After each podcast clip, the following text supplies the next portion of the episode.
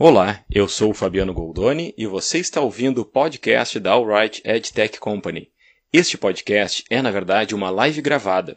Estamos disponibilizando nossas lives em áudio para alcançar você também, além dos nossos parceiros que nos assistem no YouTube e nas nossas redes sociais. Esperamos que você curta o nosso conteúdo que disponibilizamos para você consumir aqui também. Um abraço dos amigos da Alright EdTech Company.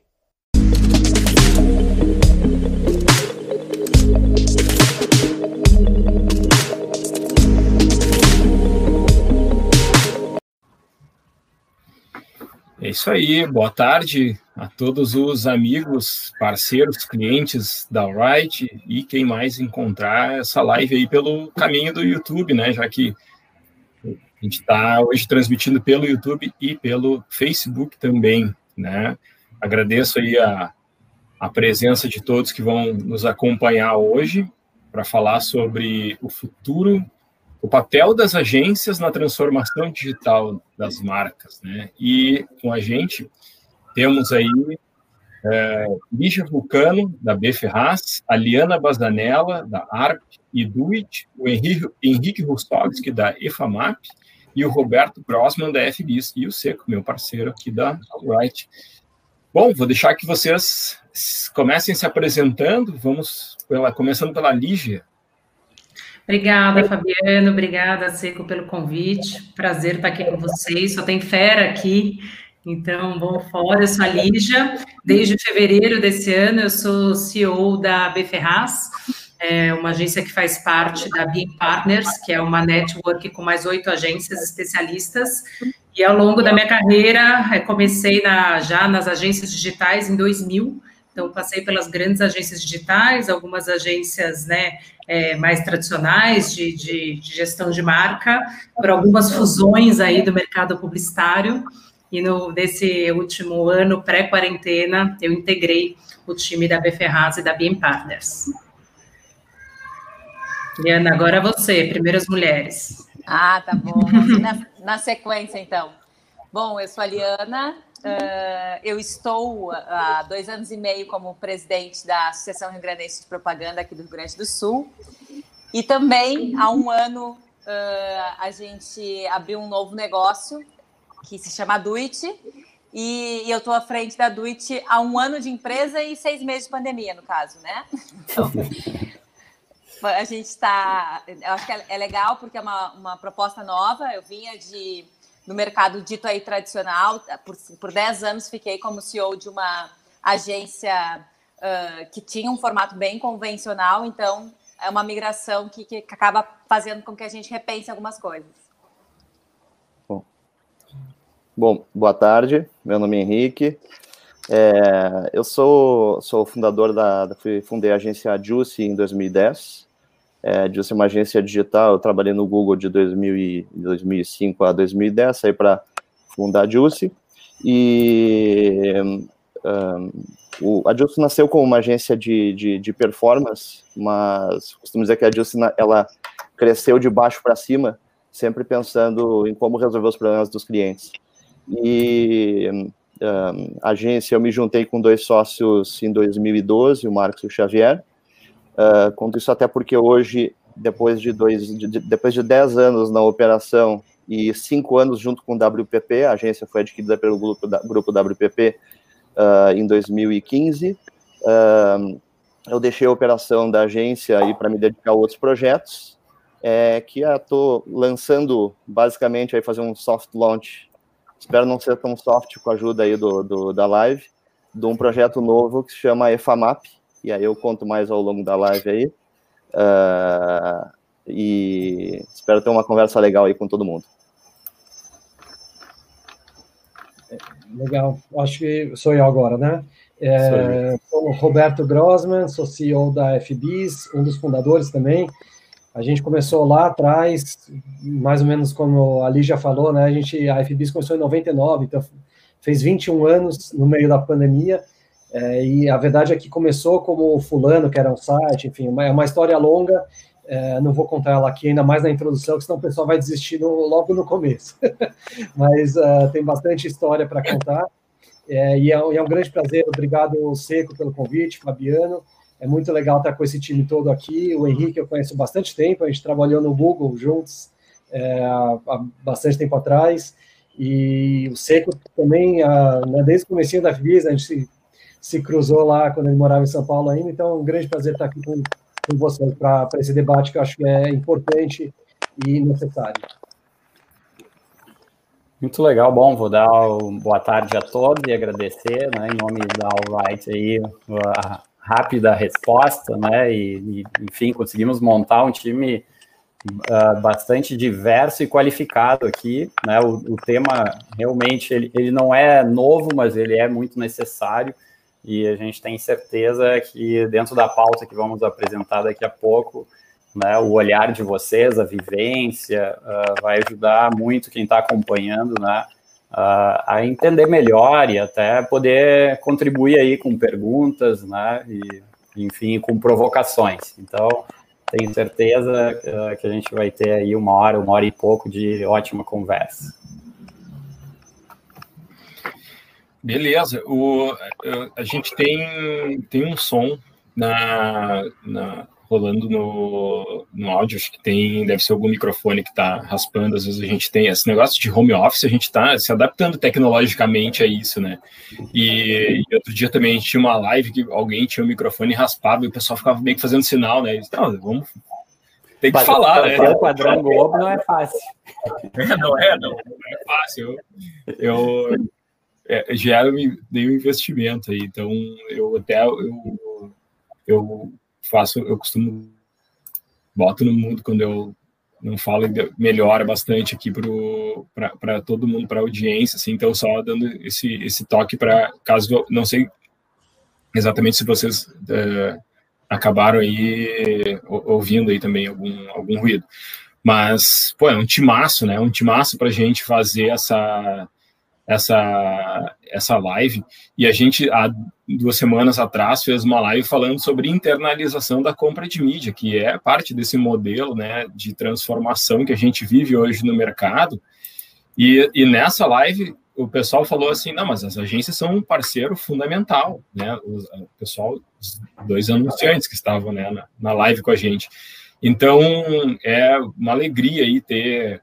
É, Roberto, Bija, Henrique, a Liana aqui com a gente para poder debater e trazer à tona todas essas questões né, que fazem das agências parceiros fundamentais no processo hoje é, da construção de marca. E aí, esses modelos é o que a gente vai entender um pouco por onde eles circulam. Né?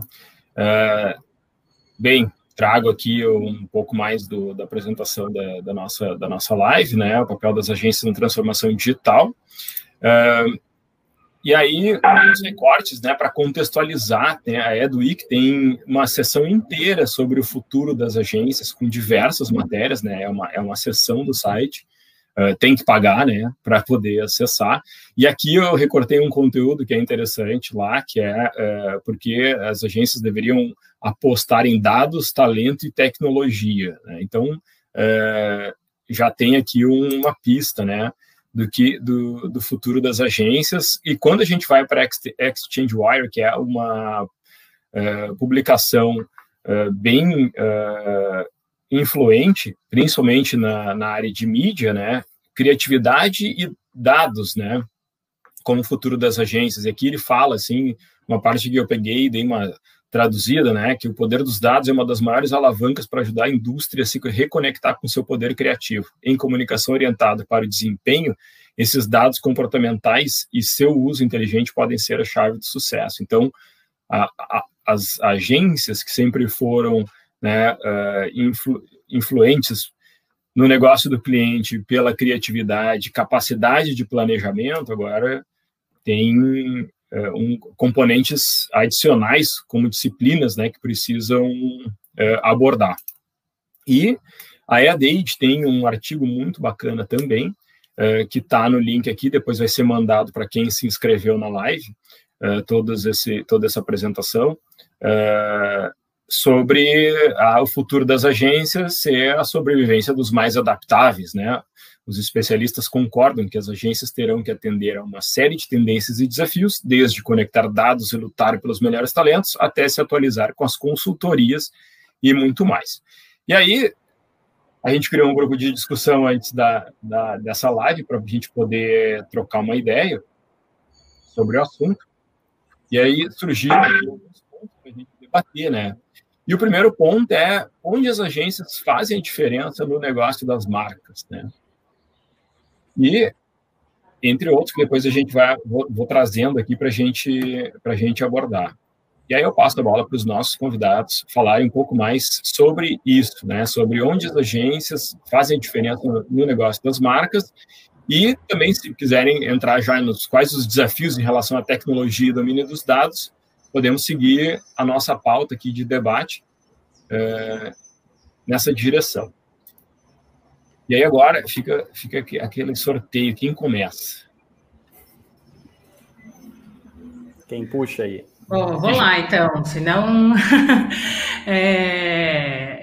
Bom, a gente discutiu um pouquinho, né, no grupo, eu mes, menos, mas eu acho que tem uma questão, né, que é, a, é mais óbvia e dos primórdios, que é trazer referências de outros segmentos, né, e outros mercados, né, então como que as agências que estão respirando, né, esse ecossistema direto, é, é, com mais velocidade, olhando para outros segmentos, outros mercados, como que a gente traz é, outras referências para as marcas, é, com mais velocidade. Eu já fui indústria, né? Esqueci até de falar isso no começo. Eu fui seis anos de indústria, já tive do outro lado, né? E a indústria ela costuma ter essas verdades pré-estabelecidas, né? Das quem são as minhas personas, né? Quem são os meus targets, né? Quem são meus perfis socioeconômicos. Eu acho que a agência tem muito esse papel de desafiar né, essas verdades, esses, né, os conceitos pré-estabelecidos, trazendo outras referências, seja de comportamento, né, seja de, de dados, de como mensurar as coisas, seja de outras referências de outros segmentos, correlatos ou não.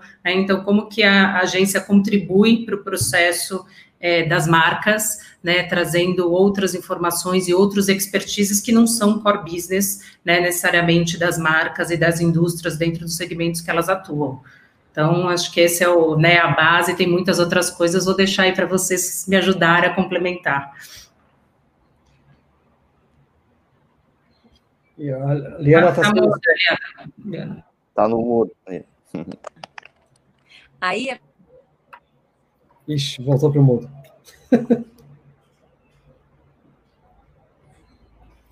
tá Liana, mudo. tá no mudo. tá no mudo.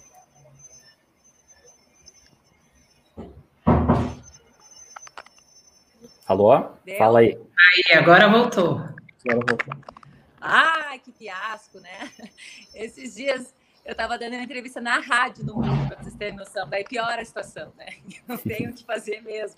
Uh, gente, mas eu acho que uma coisa que, inclusive, o, Fabiano trouxe, que eu acho bem importante, é a questão da, da de como a gente coloca uh, os clientes, né? Uh, como, quando a gente pensa, e eu particularmente tenho um, um pouco de uh, ranço dessa palavra aí, anunciante, quando a gente olha para o cliente como anunciante, eu acho que a gente já limita uma série de coisas, né? É óbvio, é claro que a gente precisa uh, de mídia para construção de marca, mas quando a gente começa a olhar o cliente como marca, a gente percebe que tem uma série de outras coisas que complementam aí o trabalho, o serviço, o suporte do parceiro estratégico. Então, eu, duas coisas que eu não, que eu particularmente acho que a gente não conseguiu ainda evoluir. Uma é essa questão de anunciante, né? Eu acho que a gente deveria substituir naturalmente por marca. E a outra coisa é a agência, né? Que por mais que a gente saiba que sim, tem todo um histórico uh, em função disso, mas ainda a interpretação por muitos é que a agência tem esse papel de fazer essa intervenção entre entre mídia e, e, e, anunciante, então acho que se limita muito o papel da agência. Hoje, eu também já fui, já fui cliente, já fui indústria no, primeiro primeira etapa aí de carreira.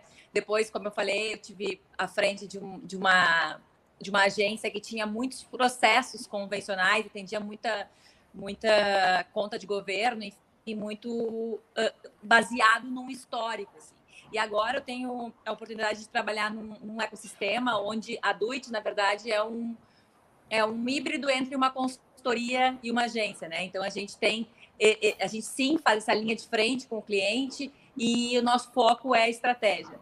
O que eu percebo é que não existe, óbvio, não existe um único modelo e, e a gente está discutindo isso faz tempo, não é um tema novo, mas o que eu percebo é que acho que a pandemia, inclusive, deu uma acelerada nisso, é que a gente vem conseguindo trabalhar com um olhar mais projetual sobre as demandas, né, sobre os clientes. Então, assim, a gente consegue construir uh, squads mais uh, de acordo com a necessidade de cada cliente. Então, acho que as, as grandes agências, as agências uh, médias, enfim, têm conseguido acrescentar skills aí dentro da operação que talvez antes a gente não sentia tanta necessidade, né? A gente está com a, a, nossa, nossa função enquanto parceiro estratégico aí do, dos clientes, ela está cada vez mais complexa, né?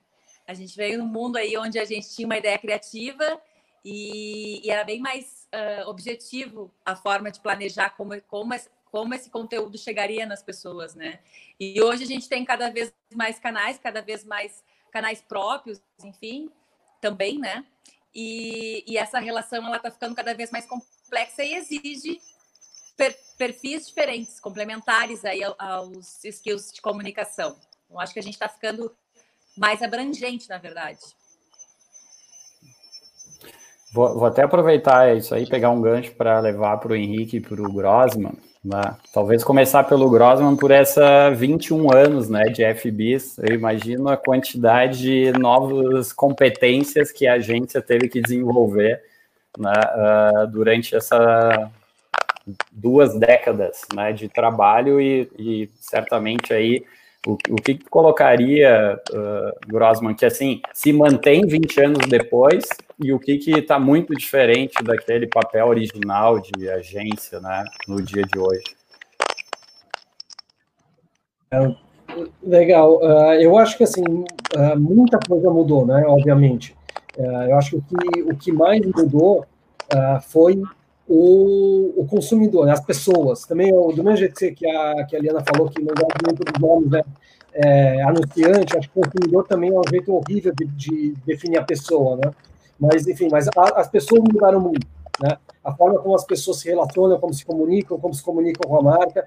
É, isso, obviamente, nos 21 anos da FBIS, ou nos, 20, nos últimos 20 anos, é, pela mudança tecnológica toda que teve, né? Primeiro do crescimento da internet depois do mobile, que que de vez por todas mudou, mudou totalmente como as pessoas se relacionam.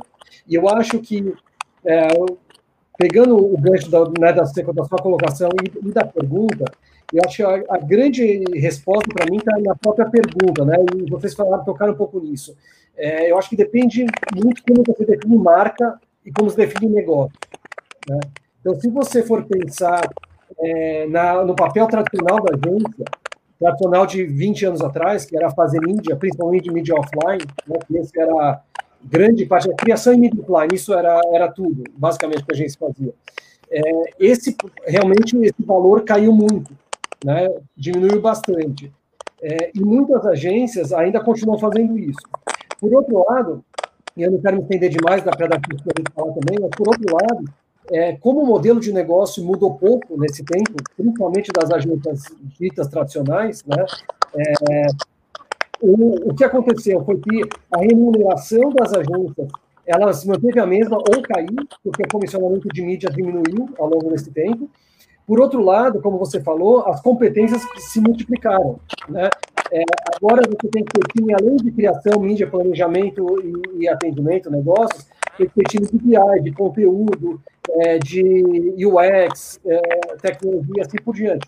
Então, isso fez com que essa equação para as agências ficasse muito mais difícil, as agências tiveram que juniorizar as posições e com isso começaram a, entregar menos valor para o cliente. Que, que também não enxergando nisso, começaram a querer pagar menos para as agências e isso girou, uma, um, na minha opinião, um, um, ciclo negativo, né, uma espiral negativa que faz com que a gente esteja hoje numa situação muito difícil. É, mas eu acho que só para encerrar aqui essa, essa parte, quando você pensa na marca como mais do que a comunicação, a marca como parte fundamental do negócio do cliente, né, toda a experiência, toda a relação, todo ponto de contato é uma expressão da marca, as agências são cada vez mais importantes. Mas, infelizmente, o modelo de negócio joga muito contra. E por isso que eu acho que agências, como a própria Fibis e como a Justo, e aí já vou dar o gancho para o Henrique falar, é, ganharam muito valor nesse, nesse espaço, né? porque elas trazem um modelo de, de, de relação diferente e com isso elas conseguem mostrar melhor os valores que elas têm. Muito bom. Só vou é, pedir, Liana, só um pouquinho, uh, uh, Henrique, se puder fechar teu microfone, eu acho que é daí que está vindo esse ruído aí. Boa, valeu. Vai lá, Henrique. Obrigado. Valeu. Não, é, até eu queria colocar, aproveitando o, gancho do Roberto sobre a, aí a vocação inicial de, de FBs e JUICE, que eu acho que talvez lá no começo, né, das duas mesmo eram parecidas, não, no, não ao mesmo tempo, mas no D0, né, uh, tinham um, uma ambição e um perfil, digamos, parecido. A gente já conversou disso até alguma vez, acho que ou conversei sozinho ou já com o Roberto, a brincadeira. Mas eu queria trazer justamente um contra, um, na verdade, um ponto adicional, não é nenhum contraponto, que é a questão do, da importância da comunicação, né? A gente coloca hoje as marcas como a gente tem que se preocupar com a experiência completa das marcas, uh, em, em, olhar de ponta a ponta do início de um processo de, de a, agência ela cada vez mais quer, né, pegar esse desde o início até a venda, que aí entrando já depois quando a gente entra no assunto consultoria tem uma uh, tem mais a ver com, com, com esse ponto mas o meu, a questão, acho que da importância da comunicação, eu justamente, acho que como a maioria que sabe, o meu background não vem de comunicação. Uh, eu, eu, comecei uh, como agência olhando muito mais para vendas, né? Usando mídias que o mercado chama de mídia performance, né? Que basicamente, em resumo, é fazer last click. Então, a origem da Juice foi como é que eu pego qualquer cliente que me procura e faço ele vender mais. E aí, em cima disso, a gente começou a entender as limitações de simplesmente pegar um cliente e tentar fazer ele vender mais com mídia. Porque esse cliente precisa de uma série de outros uh, degraus, digamos, série de outros layers, né? Que uh, vão possibilitar que o cliente seja uh, relevante para que, que, o cliente, no caso da agência, o, o anunciante ou, ou, a empresa seja relevante para o cliente final e com isso uh, e com isso se torne uh, uh, isso possa fazer venda, né? E não simplesmente defend, de, de, depender de tráfego e mídia e preço, ba preço baixo. Então, com isso, até queria destacar o, o, papel de comunicação das agências. E as agências, especialmente as mais tradicionais, elas têm isso como vocação e isso que trazia grande diferencial para o cliente. Uh, se a gente pensa em grandes marcas, né, e aí pegando de um lado mais executivo, uh, geração de, de tráfego e olhar vendas e otimização na ponta do lápis, que eu gosto de dizer, de, de tentar gerar o máximo de vendas possível em cima de um, do, do, de um budget estabelecido, uh, esse é um trabalho extremamente técnico, mas que exige, exige estratégia. Mas se a gente for ver, as grandes marcas né, que usam disso como estratégia, ou que deveriam, né, se não estão usando, deveriam estar usando isso como estratégia, a gente esquece muitas vezes que elas tiveram um trabalho de construção ao longo do tempo e de suas vidas. Então, as marcas não geram vendas uh, uh, sem motivo, né, sem existir um, uma percepção de propósito, ou, se, ou, sem os clientes entenderem uh, o que, que ela está oferecendo. Dito isso, eu quis colocar esse lado justamente fazer o contraponto com, com, com o meu histórico, que foi, eu entendi isso de baixo para cima, né? Ou seja, eu não, a, a, a Juice, todo o meu histórico foi em cima de performance, eu, mas eu sempre busquei, mas parei, por que, que essa marca vende? Por que, que, que, que eu faço para vender mais? Porque para uma marca estabelecida, muitas vezes o trabalho, digamos, de tráfego é simplesmente uma coleta de resultados, mas como é que a gente estimula esse resultado? E aí eu acho que a agência tem um grande papel, que eu acho que a agência tem um grande papel e mais que isso, até comparado com, com uma consultoria, ela, ela tem muito mais vocação para fazer isso. E, e, e a gente pega aí, dá, dá, dois exemplos. Um, o próprio exemplo de Natura, recente agora, né? Que, com, com a campanha de, de Dia dos Pais. Mas, além da Natura, um exemplo acho que é melhor ainda, que é o da, da David com, a, com o Burger King, que é pegar uma marca tradicional e de forma perene, always on, criar interesse por essa marca, trabalhando varejo, trabalhando, uh, mantendo a marca ativa. E, é, e, e, e, o que era fazer comunicação uh, antes, que era fazer um, um, super filme, conseguir fazer share of voice né, e estar tá presente com uma mensagem muito boa, eu acho que agora é muito mais como eu conto essa história de forma orquestrada para que as pessoas realmente aquilo se repercuta e não simplesmente ir fazer mídia com um filme legalzinho. Eu acho que enquanto as agências continuarem fazendo um filme, né, fazer filme legalzinho ou filme muito bom mesmo, com uma estratégia simplesmente de estar no ar com, com, com mídia, uh, acho que não vira. E esse não é o papel das agências, né? Acho que o papel das agências lá atrás sempre foi construir marcas e depois eu, para não me estender muito, falo um pouco. Eu quis inverter um pouco e não falar do, do ponto que eu me sinto mais confortável aqui, é, e, e, trazer o ponto que eu aprendi ao longo da, da carreira, que é importante uh, observando, né? Deixa eu pegar uma carona para ir para a próxima rodada aqui, que é, bom, se as competências estão mudando, né, o Grossman falou, deu nome a algumas dessas competências, né, quando a gente olha hoje para dentro da agência, né, aqui estamos com vários CEOs ou recentes ex-CEOs, né, que é o caso do, do Henrique ali também. Quando a gente olha na estrutura organizacional e na, né, aquelas cabeças principais, antes a gente tinha uma relação muito, né, uh, clara, assim, né, um diretor de criação ou vários, né, um diretor de mídia, não sei o quê. O que, que é hoje, quando tu vai montar esse time, né, essa squad ali que a Liana estava falando, o que, que deve ter hoje na mesa ali do board que decide o futuro da, do, do, né, desses clientes, dessas campanhas, desses negócios? Quem que suporta hoje, uh, aí na, no olhar de cada um, né? É, nessa... É, conectando aqui com a, com a nossa com a nossa pauta aqui, né? Quais são é, quais são as novas habilidades e talentos, né, que as agências buscam no mercado? E aqui embaixo que tem essa aqui, que é o que muda na estrutura e, e processos. Eu acho que é, é, por aí, né, o nosso o nosso desafio nesse sentido de é, entender quais são as novas conexões. Né? E, e os novos protagonistas ali, né, nesse modelo que está diferente de entrega hoje, né? Sim, vou pegar um pouquinho o gancho aí do que todo mundo falou um pouco, né? E o Roberto falou muito dos desafios, né? Que as agências tiveram que sofrer ao longo da transformação do, né? Ao longo dos anos, cliente sempre puxando para entregar mais e melhor, né? Um modelo de remuneração que ainda, né? Fez com que as agências ficassem muito reféns né, de modelos de remuneração de mídia, né, ou do ecossistema todo, né, como que os clientes sabiam que as agências no final iam ser remuneradas pelos veículos e aí não queriam remunerar diretamente as agências.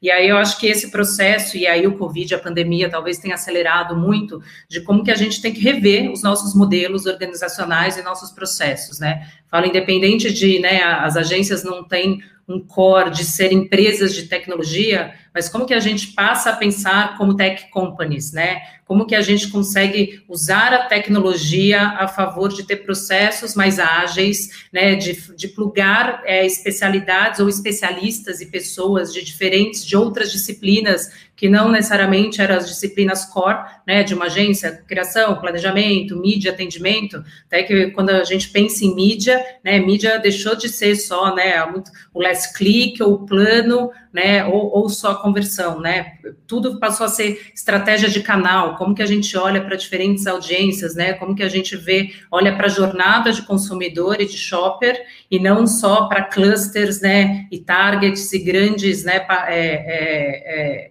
segmentos de audiência. Então, talvez esse seja o maior desafio hoje para as agências, repensar o seu modelo, e aí tem uma equação financeira, né? Você tem que entregar cada vez mais valor, e, e, de fato as marcas sabem o quanto as agências, né, mesmo internalizando parte dos seus processos, e aí eu acho que é uma, é, as agências de certa forma abriram um flanco ao longo dos últimos anos, né, para deixar que veículos, plataformas ocupassem um espaço mais consultivo que as agências deixaram de ocupar, né, durante essa juniorização que as agências foram muito espremidas, né, ao longo desses anos, e agora como que as agências estão, né, tomando esse espaço de volta, né, né, de serem, voltarem a serem relevantes para o negócio, é, serem o principal catalisador de outros talentos, né, que são necessários. Então, hoje você tem cientista de dados, como que você traz para o seu time um cientista de dados, né, alguém especialista em plataforma, ou em Martech, por exemplo, como que você olha para pessoas, como que você traz perfis que olham mais para comportamento, né, e para desafiar um pouco dessa questão dos, né, dos, dos, dos targets fechados e olhando para a regionalização também. Então, quando eu costumo falar que a gente é um só, né? Eu tenho várias formas de ser atingida como consumidora ao longo da minha jornada do dia ou minha jornada de compra, né? Diferentes canais. Então, como que a gente não olha, olha só para o filme de TV, né, ou só para o checkout do e-commerce, mas eu também vou olhar para a minha interação com essa mesma marca é, no, no ponto de venda, seja ele online, seja ele físico, né, nos canais sociais, onde a marca não pode ter né, uma postura passiva, né, onde você conversa, interage com a marca, como que as marcas agora tem, é, conseguem ter consistência no seu discurso e as agências ajudam as marcas a fazerem isso. Então, hoje eu acho que esse até é o papel e o desafio que a própria Beferraz está tá, né, buscando e plugando especialistas e se transformando numa, numa empresa né, dentro de uma rede que pensa como uma empresa de tecnologia sem ser uma empresa de tecnologia, né, para ter mais facilidade e velocidade para plugar talentos. E aí eu acho que é, o papel de gestão de pessoas passa a ser muito estratégico, né? Se a gente olhar ao longo dos anos, você é, tinha quase que departamentos pessoais que evoluíram para RHs, mas você nunca teve um cuidado como a indústria teve, né? Em olhar para pessoas, no fit dos perfis, quais são as pessoas certas para as cadeiras certas, né? Como que eu desenvolvo talentos, como que eu crio especialistas que o mercado ainda né, não fez, não formou. Né? Hoje as agências formam profissionais especialistas mais rápido que as faculdades. Né? Então, como que eu tenho um processo aí de, principalmente nessa área de data, de tech, né? A gente sabe é, o quanto profissionais de business intelligence viraram moscas brancas no mercado, né? E que quem tem pega o seu, abraça, porque muitas vezes foram profissionais criados por, por nós, né? Pelo ecossistema de agências, olhando para como integrar isso com comunicação. Então, eu acho que é isso, né? Olhar, olhar para pessoas, gestão de talentos, passa a ser mais estratégico é, do que nunca, né, e usando a tecnologia a favor disso. Vou passar a bola, senão vou falar muito. Coisa boa. Liana está no mundo. Oi. A Liana está cantando. o... Não, aproveitando até o gancho em relação a pessoas, acho que um, uh, a Lígia falou bastante de processos e terminou falando de pessoas, começando por pessoas. Eu acho que eu acredito bastante no. Acho que hoje, mais do que o que, que é cada perfil que é importante, é acho que o, o conhecimento ou a geração geração do o, o, desenvolvimento da carreira e do conhecimento em T, eu acho que é uma coisa, não sei, explicando para quem não está familiarizado, uh, a gente pega a forma de um T, uh, o, o vertical é o, a profundidade de um conhecimento específico que a pessoa tem na carreira, e o horizontal é o fato de ela conhecer, não com tanta profundidade, os conhecimentos adjacentes necessários para desenvolver um trabalho. Então, uh, eu acho que hoje, no desenvolvimento, especialmente por causa de tecnologia, tem uh, a carreira em T, a desenvolvimento da carreira em T, ela é ainda mais relevante, porque a pessoa, eu, eu acho que mais do que, uh, do que o carreira em é desenvolver esse conhecimento a partir do vertical, ou seja, eu começo da base e vou crescendo em cima de um, de um conhecimento específico, por exemplo, mídia, por exemplo, BI, criação mesmo, mas eu preciso entender o horizontal. Eu acho que mais do que, talvez por causa da tecnologia e, e dos um, e do dinamismo de como a, não só a agência, mas como qualquer negócio funciona hoje, uh, eu, se eu não conheço as adjacências, eu fico num silo uh, trabalhando sozinho. Então, acho que o primeiro ponto é carreira em T. Segundo é, uh, se fosse para fazer uma recomendação, é desenvolver essa carreira, carreira em T ligada a, a dados e, e aí eu vou puxar um pouco para o meu lado, mas acho que mídia é um ponto de partida que te ajuda a ter uma visão estratégica, porque a mídia, eu gosto de falar, é a, é, é, é, é a barriga no balcão do, do, do, do digital, especialmente, né? Porque quando eu, quando eu trabalho, uh, quando eu estou gerindo uma campanha, eu tenho o entendimento do que está acontecendo em tempo real. Então, é como eu perguntar para uma pessoa que trabalha num café uh, o que, que vende mais no Starbucks. É o, a pessoa vai saber te dizer de manhã o que, que vende mais, no meio da manhã, no final da manhã, ao meio-dia. Se perguntar para o CMO do Starbucks, ele pode saber te dizer, talvez, né, se ele estuda muitas planilhas, que no Itaim vende muito expresso. Mas ele não sabe te dizer uh, no detalhe. E eu acho que a mídia te dá isso. E isso gera confiança para o profissional. Uh, um outro ponto que eu acho uh, pertinente em relação a, a, pessoas e perfil é, é, é, justamente essa questão de, de. Quando a gente fala mídia, às vezes, é até falando EFAMAP, né, que é a Escola de Formação de Analistas de Marketing de Performance, uh, a ideia foi. Eu queria dar um outro nome para esse negócio mas eu tive que chamar de performance para as pessoas entenderem. Eu não gosto de falar em mídia performance, marketing performance. Tudo deveria ter performance, né?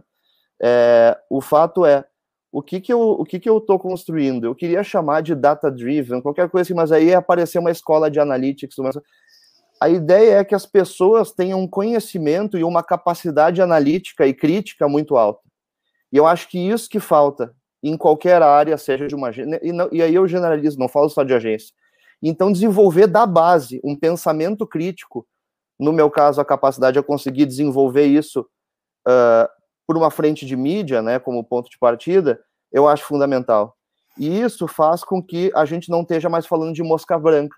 Ou seja, se a gente desenvolve muito base, uh, não vai ter só mosca branca no mercado. Né? Não, não vai, a gente não vai precisar apelar para moscas brancas vai ter mais abundância de profissionais, mais emprego, mais desenvolvimento de carreira, uh, mais salários estabilizados, o que é bom para todo mundo, em vez de ter poucos ganhando muito, tem muitos ganhando o, o, o, o, correto para a sua senioridade, e, uh, eu acho que isso, uh, juntando aí uh, a parte de educação com a parte de, de, de, de mercado, é, é, um, é um dos aspectos que não só agências, como eu estou falando o tempo todo, precisa ter.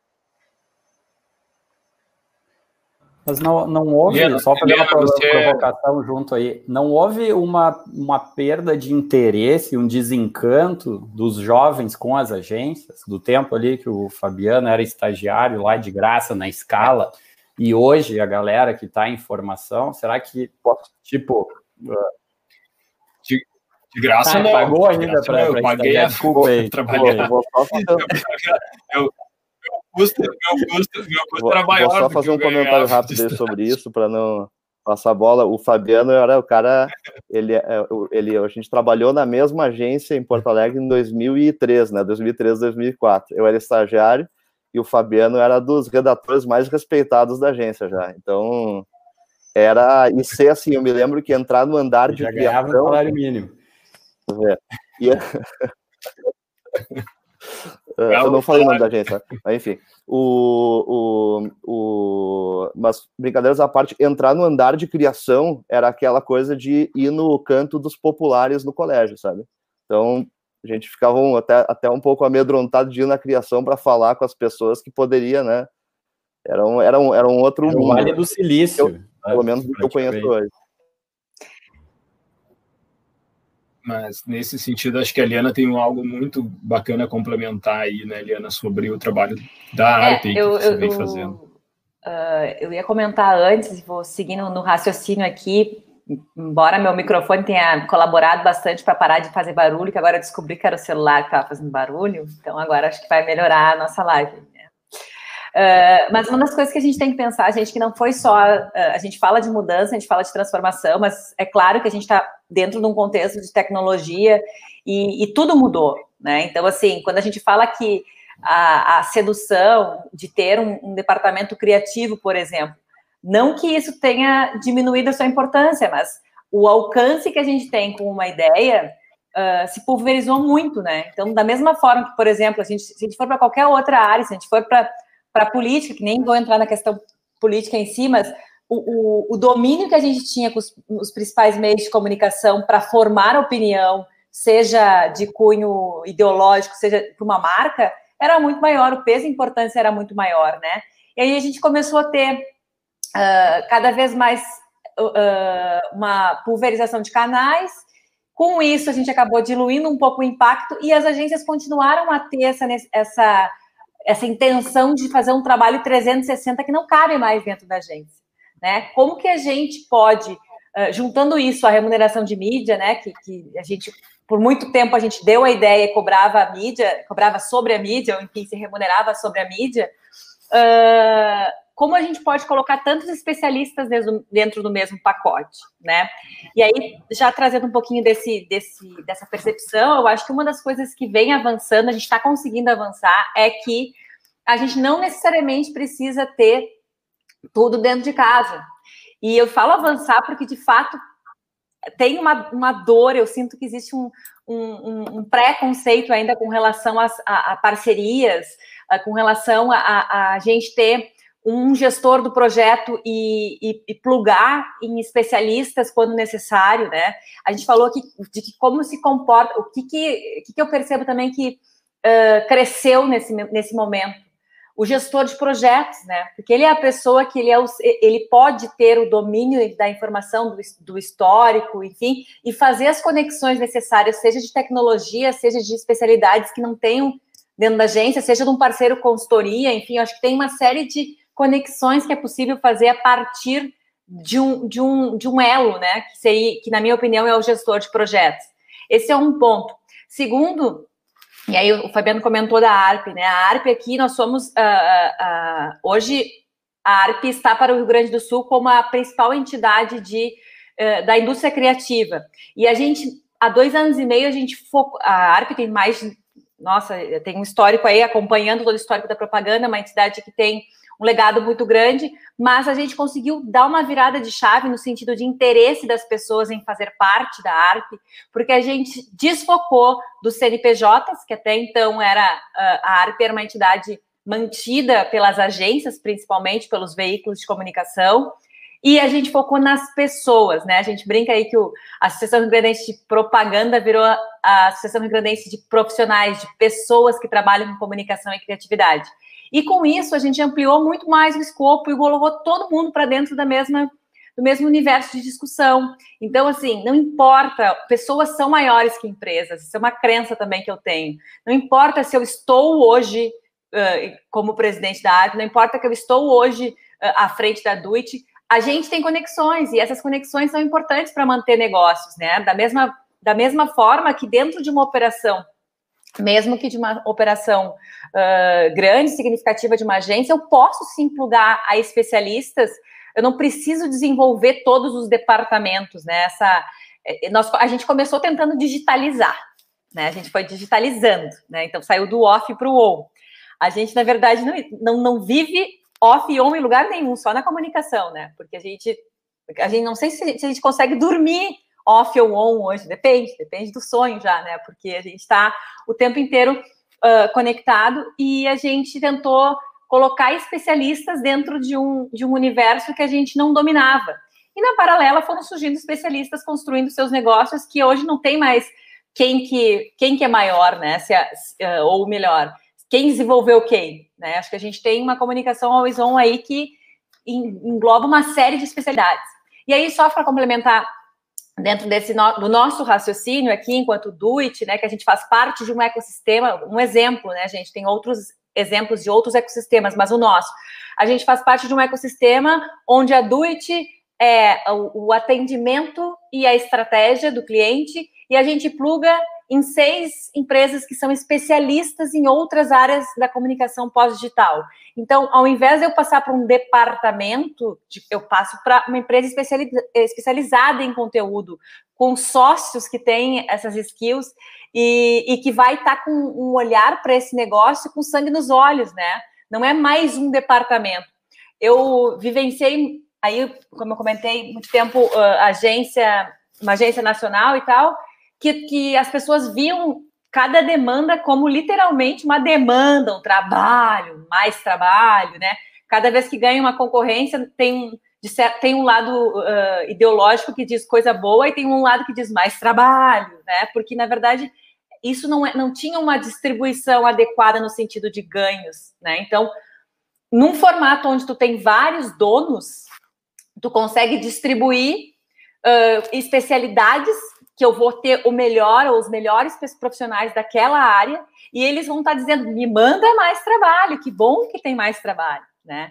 Então, eu só estou dando um exemplo, claro que tem outros, N outros exemplos aí de modelos, formatos, mas que se abriram para fazer diferente. Eu acho que essa é a grande questão, né? De, de a gente não temer o novo, porque não só nós, profissionais, uh, do, do, universo aí de especialistas em, em, em estratégia de comunicação, mas também os especialistas em marca têm receio da mudança, tem receio de que, tá, mas eu não vou ter mais toda aquela parafernária, talvez, de uma agência antiga que, né, que me dava um suporte, uma sensação de que tem 300 pessoas me atendendo, né? Que na verdade não tem 300 pessoas te atendendo, tem teu núcleo que está te atendendo, tem de acordo com o que tu está uh, comprando está te atendendo.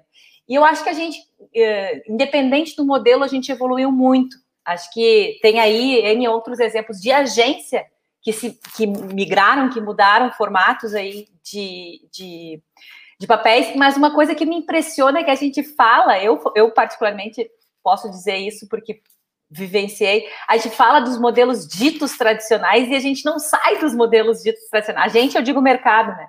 A gente deveria uh, ter uma relação integrada de mudança de nomenclatura de algumas coisas, né? Tipo, evoluímos, passamos, a gente está 10 anos discutindo a mudança das agências, o papel das agências, eh, a transformação digital, está na hora da gente fazer uma revolução digital, uma revolução em termos de alguns de algumas nomenclaturas aí que nos ingessam muito tempo. Só para não estender demais, eu só queria uh, complementar de novo dizendo que acho que a gente está despertando N outras possibilidades de, de, de fazer comunicação hoje, né? E, e, como o Roberto falou, acho que tem uma coisa que é importante, que é não olhar só a comunicação, né? A gente estava falando de negócios, marca é significado, significado é valor. Saiu aí agora no meio mensagem dessa semana, né? As, as 25 principais marcas. Será que isso é diretamente proporcional ao valor de anunciante? Acho que é uma coisa que tem que se pensar né? Que outros tipos de investimentos essas marcas estão fazendo? E a gente pode entrar em uma série de outras disciplinas para falar disso, mas eu acho que tem, tem, tem essa questão que eu acho que tá na, tá, já, a gente já passou o momento de, de, provocar transformação. A gente precisa assumir que transformou e, e até deixar de falar do passado. Deixa eu, eu queria contribuir aqui com duas coisinhas para não também não estender demais, mas eu acho que tem o, o lado do negócio, né? É, do negócio da agência e do negócio do, do cliente, digamos assim, da, da do contratante, é, que são muito relevantes nessa multiplicação de papéis e de perfis. Né?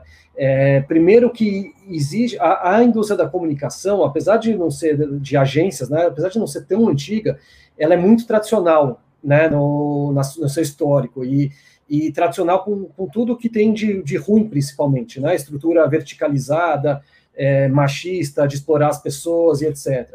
É, e isso, por um lado, é, é tem feito muito mal para o negócio, porque com a, a, a crescente demanda é, diversa dos, dos clientes, uh, esse conceito que vem da, da, das agências de ser full service, né, que foi falado aqui, que é, é uma coisa que não faz o menor sentido, né, porque hoje em dia ninguém mais é full service, com exceção da Amazon, talvez, mas ninguém mais é full service, né? É essa coisa de querer fazer tudo dentro, tudo com o meu time, se não for eu que faço, se eu não tiver controle, está errado. Esse é o pensamento que ainda hoje está é, em muitos, muitas lideranças de muitas agências, muitas pessoas de muitas agências. E isso é uma coisa que, que, que, faz com que a agência não queira ser aberta, como né, perguntaram aqui, a, a Bárbara perguntou aqui sobre horizontalidade, e vocês também comentaram é, sobre. Uh, aqui apareceu a pergunta. Sobre. Vocês comentaram né, sobre essa coisa de trabalhar uh, em, em, sistema, como é o caso da, da, do exemplo que a Liana trouxe, ou, ou, ou trabalhar com outros né, de forma aberta, como algumas empresas estão fazendo. Eu acho que é fundamental. Assim, não, não existe mais condição ou nunca existiu, na verdade, mas hoje muito menos da agência ter todos os profissionais é, dentro de casa, né? Existe uma teoria que fala que, por definição, nenhuma empresa, nem o Google, nem a Amazon tem uh, todos os melhores profissionais, porque simplesmente porque não, não é impossível. Né? Então, acho que você trabalhar de forma aberta uh, com parcerias é fundamental. Mas existe ainda muita resistência nas agências, sim. Né? É, infelizmente, e, e eu acho que esse momento de transição que a gente está vivendo, que foi acelerado pelo, pelo Covid, vai fazer, como como em várias indústrias, é, mudar é, é muita coisa e muita coisa muitas empresas que não se adaptarem não vão sobreviver. Isso está acontecendo, né? A gente teve, é, infelizmente, eu acho, mas no, e a, a Lígia passou é, bem perto disso, né? A gente teve é, o fim de algumas marcas icônicas da indústria, né? A DM9, que, né? a FNASCA, coisa recentemente isso. E são, são empresas muito que foram muito importantes para o mercado de comunicação no Brasil. É, então, eu acho que isso tem um lado do negócio e tem o um lado das pessoas que o Seco trouxe, que eu acho que tem toda a razão. É, as, as, pessoas hoje, os millennials, a Gen Z, que vem depois dos millennials, eles só querem trabalhar em empresas que eles, que eles tenham um, um, é, um alinhamento é, de valores né, e que entendam e que, e que, concordem com o objetivo daquela empresa. E ainda bem, é, espero que, que seja assim para sempre, né, que as pessoas possam trabalhar em empresas que elas, é, que elas tenham alinhamento de valores. E, e, além disso, teve uma pergunta que o Jordan também falou sobre diversidade, né, como é mais complicado ainda trazer é, gente com diversidade, fazer um trabalho com diversidade, mas é mais difícil, mas é fundamental de novo, né? É, e, e, e, tudo isso é, é, demandado pelos clientes, é demandado pelo mercado e é demandado pelos profissionais. Né? Agora, você ser uma empresa ficou muito mais difícil, porque você tem que dar satisfação para todo mundo. É, mas, de novo, é mais difícil, mas é bom que seja assim, né? porque eu acho que só assim realmente a gente consegue trazer mudança de verdade. Então, uh, só para concluir, eu acho que os desafios são cada vez maiores. É, eu acho que é fundamental os modelos de trabalho mais ágeis no sentido, não no sentido de, de agile, né, mas no sentido de, de ser mais rápido, é, de, de ser conectado, ser mais aberto, eu acho que é fundamental você ser mais aberto, e uh, quem não se adaptar uh, ao novo formato de negócio simplesmente é, não, não, vai, é, não vai conseguir sobreviver, como a gente viu, infelizmente, marcas icônicas é, simplesmente fechando no, nos, últimos, nos últimos tempos. E só o último detalhe, e mais também falando aqui da Alright um pouquinho, é, e, e, aproveitando para mandar um abraço para o César Paz, que está aqui acompanhando e mandou duas, dois comentários aqui. É, eu acho que você se conectar com startups é fundamental. Né? É, eu, o, alguém está rápido aqui na moderação, estou achando incrível isso. Mas o, é, muito legal. Eu, eu acho que assim, você está aberto, porque não, não dá para você ter todos os perfis de todas as profissões dentro de casa. Né? Então, por que, que você vai ter todo o conhecimento e toda a estrutura de, de programática, por exemplo, se você pode se, se conectar com, né, com, com a Alright, com empresas que fazem isso? Por que, que você vai ter todo o desenvolvimento de insights, de, de, de dados é, é, dos consumidores se você tem empresas como, é, como tem a, a, a Zing aqui, da, da do, né, que é próxima de vocês, ou, uhum. uh, ou a Winning, que é uma outra startup nessa área que faz isso muito bem. Eu acho que, de, de verdade, as, as agências que não conseguirem se conectar com essas startups e que, e que trabalham de formas abertas simplesmente não vão conseguir sobreviver. Não, Grosme, eu até vou pegar um gancho seu, né? Eu vivi muito isso, né? A gente viu nos últimos anos mesmo o processo de seleção natural das agências que não conseguiram abrir mão desse modelo, né, de organização, desse modelo de negócio. E quando você fala de abertas, eu acho que é isso, é uma relação de transparência, né, relação de parceria, de plugar especialistas mesmo. Quem faz tudo vira um grande generalista né? Então, eu acho que esse conceito de holding está acabando, né? Como que você tem uma rede de parceiros, né? Sejam eles dentro do mesmo grupo, sejam eles só parceiros de negócio, onde você consegue ter uma relação de transparência até com seus clientes, né? De quem que você está conectando e não de ter essa gestão centralizada. Eu acho que basicamente o modelo de gestão e talvez uma das outras né, carências, porque o mercado vem formando muitos bons especialistas e as próprias agências, né? É, é, se falou muito em, né, o Henrique mesmo falou, é, de da gente investir mais, ser mais atrativo, investir mais em capacitação, acho que nunca foi tão importante você também ter outros plugar parceiros de educação, né, e como que a gente capacita, investe em capacitação para atrair também novos talentos, porque de fato o interesse se perdeu, né, até pelo modelo, esse modelo né, de, de é, opressão, de trabalhar demais, né, de ganhar de menos, né, a agência deixou de ser um ecossistema atrativo mesmo para as pessoas. Como que você volta a atrair talentos com capacitação, com um modelo mais horizontal, uma gestão mais descentralizada e uma transparência mais, né, de fato, com seus parceiros, com seus clientes, e aí eu acho que tem muito a ver com valores, né, das pessoas também se sentirem representadas né? Eu vou trabalhar num lugar, eu vou fazer parte de um ecossistema onde eu me sinto representado como ser humano, os meus valores, né? E onde eu trabalho de uma forma mais colaborativa. Então, acho que, que é perfeito, acho que um pouco do que todo mundo aí falou, eu compactuo 100%. Acho que a gente tem que lutar e continuar lutando por isso, né? Por, essa, por esse novo modelo mesmo. Muito legal. Uma, uma coisa tem que tem a ver também com, com isso que a gente da Analisa Brum aqui, que está nos acompanhando, né, concordando ali com a Liana, sobre esse orgulho de ter transformado, né, de já olhar para frente a mudança, né. Público, é, plateia, plateia pesada. De uma forma mais para fazer uma live com, com quem está na plateia. Muito bom, é. obrigado a todos que estão acompanhando. Aí. Super legal as interações.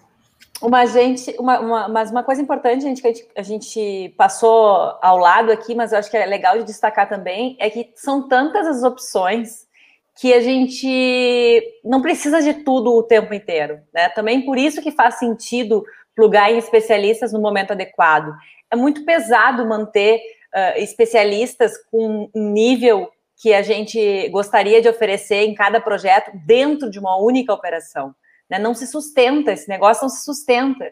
Então, é, é muito mais transparente a gente poder ter a disponibilidade ou ainda ter a capacidade de plugar em determinado profissional ou em determinada empresa no momento que a gente precisa e, a, e aquele profissional poder entregar de acordo com as suas especialidades, né? Eu acho que esse pensamento que precisa expandir, e de novo, acho que concordo com o Roberto também, por, por parte da, da dos clientes também isso é, preciso ser trabalhado, né? Porque essa sensação de que se eu, se eu não tiver talvez um, uma estrutura única, eu vou, eu, eu vou distribuir o meu tempo com vários parceiros.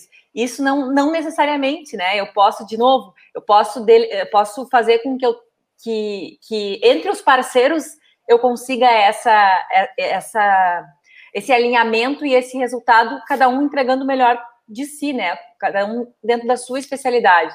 Então, acho que esse é um grande ganho, e acho também, concordo, que a pandemia está acelerando essa movimentação, uh, nos fez parar de pensar que a gente estava adiando coisas, né? Então, quando a gente começou a, do dia para a noite, 100% home, Deus dá para fazer, quando a gente percebe que dá para fazer, quem diria, imagina tirar 100% da, da operação de uma agência, colocar em casa colocar essas pessoas trabalhando online, interagindo online, e, e a gente viu que é, que é possível fazer. Isso nos corta fronteiras, nos corta tempo de reuniões, enfim, acho que a gente acaba uh, facilitando os caminhos para a gente poder trabalhar de forma mais integrada e com outras expertises, né?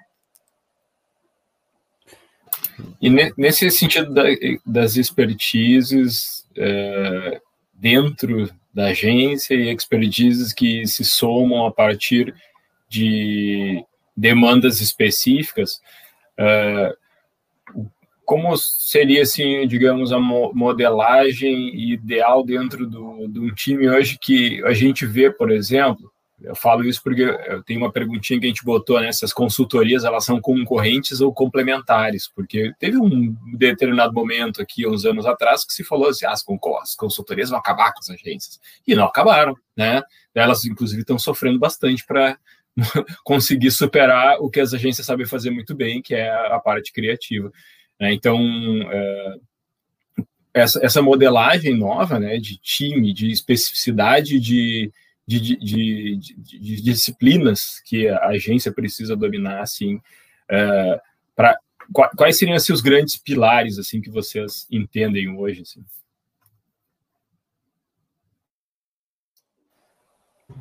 Eu acho que não tem modelo, Fabiano. Eu acho que é muito da, da essência e da, da natureza de cada operação, né? Tem agências que têm uma batida mais da, da, da que o coração é, é, o time criativo.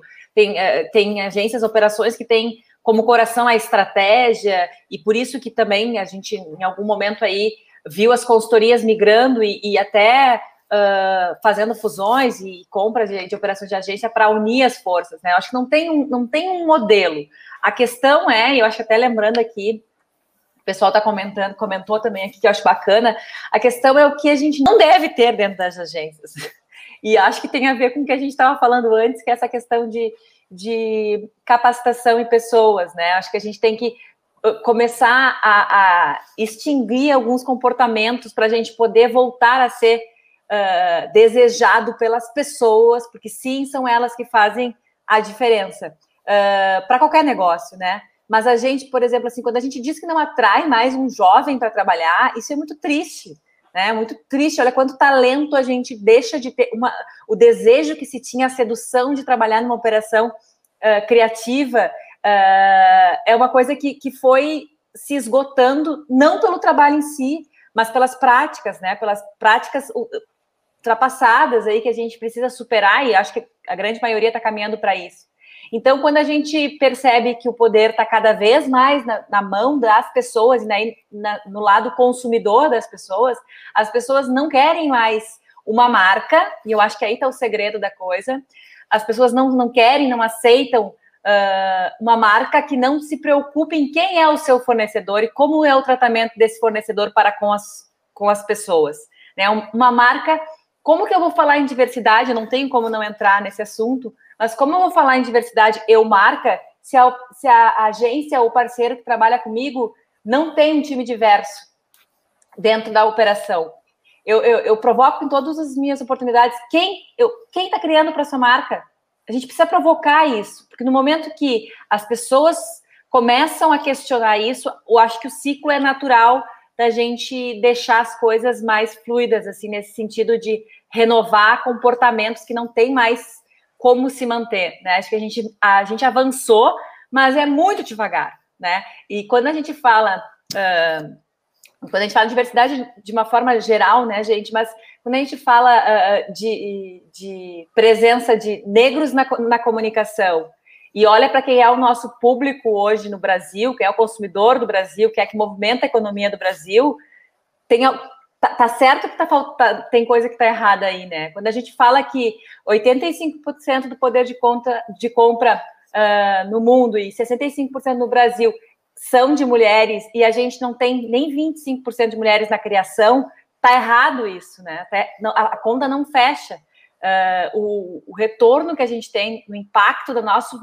dos valores do nosso trabalho também tem a ver com isso. Então, Fabiano, só para respondendo assim mais objetivamente, eu acho que não é um modelo, eu acho que é, talvez a gente pudesse ter um, um, um, movimento de práticas não aceitáveis, porque isso vai fazer com que a gente consiga recuperar aí o status, a sedução né, da, da, de trabalhar com comunicação e criatividade, que sim faz a diferença, né? Faz a diferença, a gente falou aqui também, uh, o quanto as marcas têm valor para os negócios e a gente precisa recuperar, resgatar. É mais ou menos aquela história de uh, comparando outra outra área de, de atuação aí, o, o comparar um chefe e um cozinheiro, né? A gente precisa voltar a ter esse, esse status para quem está começando de que a gente tem muita coisa pela frente, não só passado.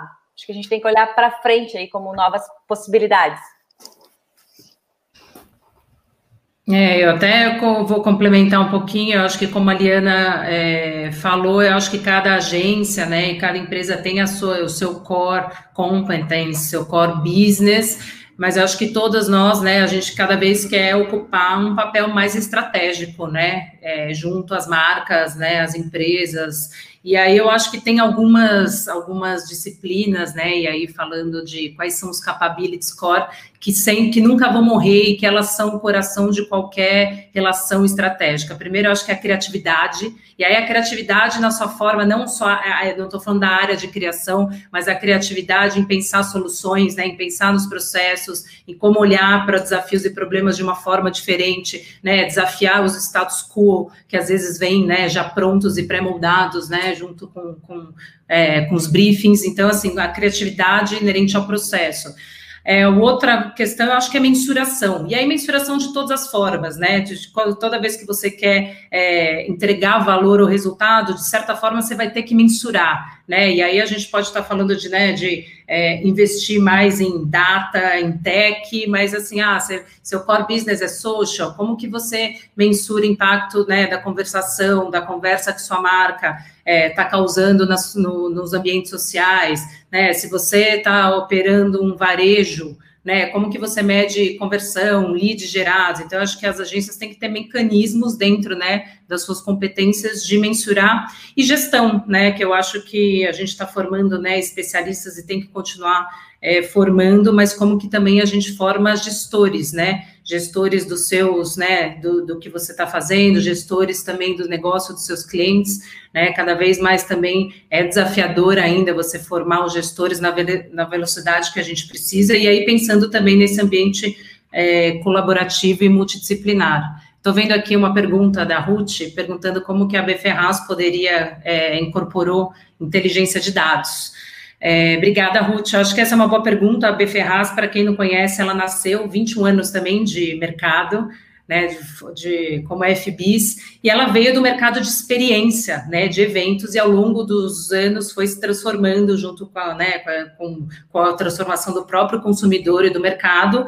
De dois, três anos para cá, é, ela se reformulou inteira, é, dentro de uma lógica de processos agile, né, de como que você tem é, áreas de especialistas e áreas cross trabalhando dentro da agência como plug and play. Então, dentro dessa ótica mídia, BI, é, é, alguns outros produtos é, de, criativos, de design de produto, ficaram cross na agência, olhando para todos os departamentos. Então, hoje, né, a Bferraz tem uma área de mídia de BI, que olha para mídia, que olha para social, que olha para lead de vendas, que olha para conversão do trade. E aí, dentro desse conceito de não dá para ser especialista em tudo, né? E esse é, a Beferraz tem as suas especialidades internas, mas ela não faz tudo, ela faz parte de uma rede de parceiros, né, que tem suas, todas as suas estruturas de especialistas, e uma das empresas do grupo é a Just Little Data, que é uma empresa focada em data, em CRM, né? Em,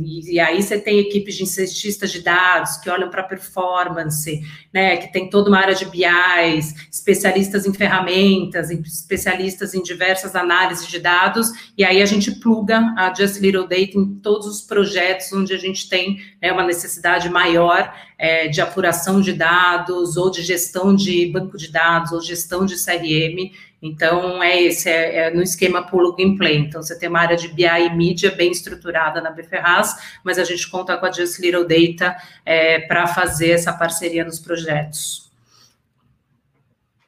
Legal. Deixa eu só fazer Deixa um aproveitar e, e, chamar o Grossman, vou, vou, te chamar daí tu já... Uh, como é, né, no, acho que a, a FBIS foi talvez a agência que mais fez spin-off nos últimos tempos, né? Se eu tiver errado, tu me corrige ali e tem uma experiência maravilhosa aí. O que, que tu poderia nos passar sobre esse, esse jeito de gerir o negócio, criando novos negócios dentro da própria empresa? Legal. É, eu ia falar disso mesmo e aproveitar para mandar um abração aqui para o Kavinsky também, que falou que ia vir na live e veio mesmo. É, e que é, que é um craque que, enfim, sabe, sabe, sabe tudo de, de performance, de data, de, de negócio, né? um, um amigo de muito tempo. É, e ele pergunta né, o que, que, as agências podem aprender com startups e startups com agências. Eu acho que tem muito a ver com, com isso que você também perguntou, né, Seco?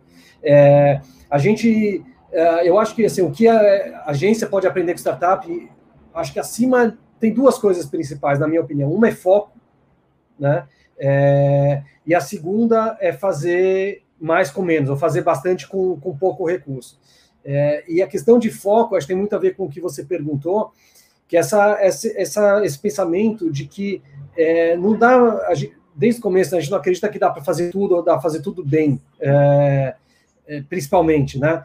E, e, e, a gente, o que a gente viu é que conforme é, a gente, alguns clientes nossos tinham algumas necessidades específicas, e a gente via que aquilo era uma forma diferente de fazer, que, que não necessariamente a agência era a melhor estrutura para fazer aquilo, a gente criava primeiro uma, uma área dedicada, depois uma unidade de negócio e, por fim, uma, uma empresa. Né? Então, foi assim com primeiro com o mobile, que a gente criou a Move, é, já em 2012, que nasceu de um cliente é, que era vivo na época, que a gente fazia trabalho de, de dados, de, de gerar uso de dados para vivo, isso faz, enfim, bastante tempo.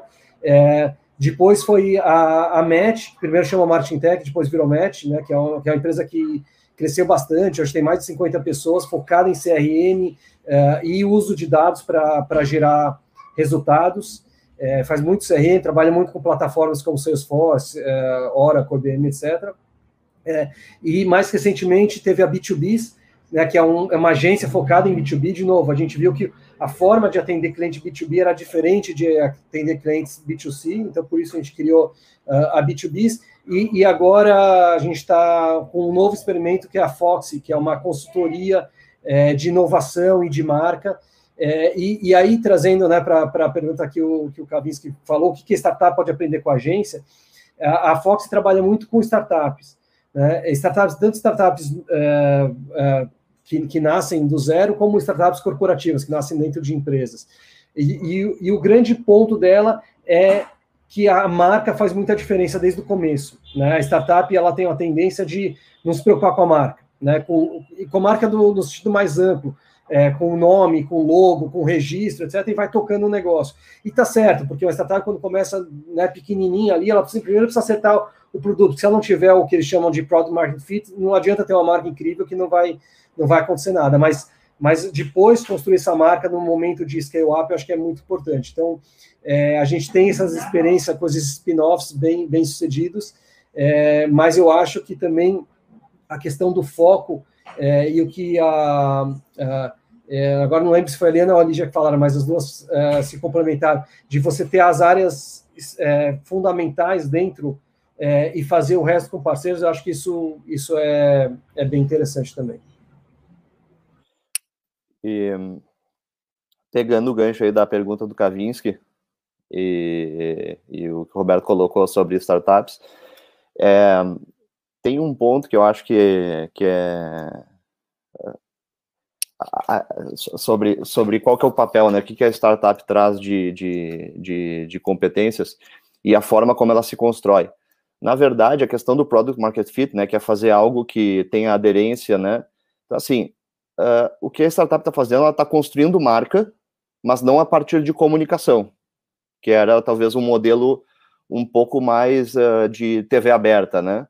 Em que uma Unilever, uma Procter, cria uma marca, faz todo o teste uh, com, com praça, piloto, lança o produto, tem um budget entende mais ou menos com alguma previsibilidade o que, que vai acontecer com aquela marca. Na verdade, as startups, né, elas tentam trazer algum tipo de inovação, ou as startups do, do aí de 2000 e pouquinho para cá, Vale do Silício, e tirando Googles e, e empresas com mais que são mais uh, unânimes, né? Google, Amazon, Facebook, assim por diante. É, falando das startups mais de, de, de, dia a dia, os DNVBs, né? Uh, essas, essas empresas elas trazem alguma coisa de pertinente e tentam achar caminhos para fazer venda em cima do sucesso de marcas que talvez não estão acompanhando os desejos do consumidor. Então, na verdade, elas estão construindo marca a partir de produto, né? Se a gente fazer uma análise de 4Ps. É, e acho que esse é, é um ponto, né, de uh, chega um momento em que na hora de fazer comunicação mídia, digamos assim, mais, uh, mais tradicionalmente falando, uh, ela já tem algo, ela já é conhecida por um propósito, ela já é conhecida por uma, ela já existe uma percepção sobre aquela marca.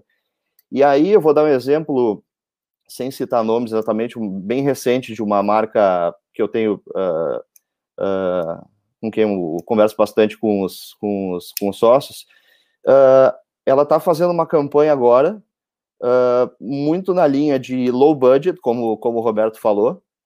É, é uma marca que já, tá, já, já tem um reconhecimento mínimo, mas ela está indo para um trabalho muito mais, não vou nem chamar de guerrilha, mas mais moderno, digamos. Só que com quem que ela está construindo isso? Quem que está por trás disso? Um profissional tradicional de criação. Mas tem que. É, é, é, e aí, por isso que eu citei o exemplo de Burger King, por exemplo, no, no, no início. Se eu não tenho uh, um entendimento do que, que o público quer e como que eu me comunico de forma perene com, com esse com, com, com, com, com o público, é, criando algo novo e trazendo discussão, uh, Facebook, Instagram, onde seja, por causa de algo ousado que eu estou fazendo, não muda nada. Então, simplesmente rodar banner, ele vai aumentar a frequência de uma marca conhecida, mas ela não diz algo de novo. E aí vou trazer, sem entrar numa polêmica ideológica aqui, é, pega a discussão de 2018 uh, uh, de, de, de, de, eleição, em que quando o PSDB, né, o, o, o Alckmin, pegou toda metade da, do bolo publicitário político e mesmo assim não ganhou. Talvez, se fosse um partido mais mais novo, digamos, é, poderia, com algo, com um propósito, algo a dizer, poderia fazer, fazer alguma diferença. E ganhou quem tinha um budget e foi para o embate, quem tinha low budget e foi para o embate e disse coisas que alguma parte do público queria escutar. E de verdade não quero entrar no ponto de vista político, eu estou falando meramente técnico. Deixa eu pegar essa carona né? ali, não, não polemizando de forma alguma politicamente, mas Uh, a comunicação, né? Se a gente for olhar o papel das agências, foi traduzir um monte de coisa em 30 segundos, o poder da síntese, né? E aí a persuasão e o investimento, o share of voice, para tornar isso uh, né, na cabeça de todos os consumidores.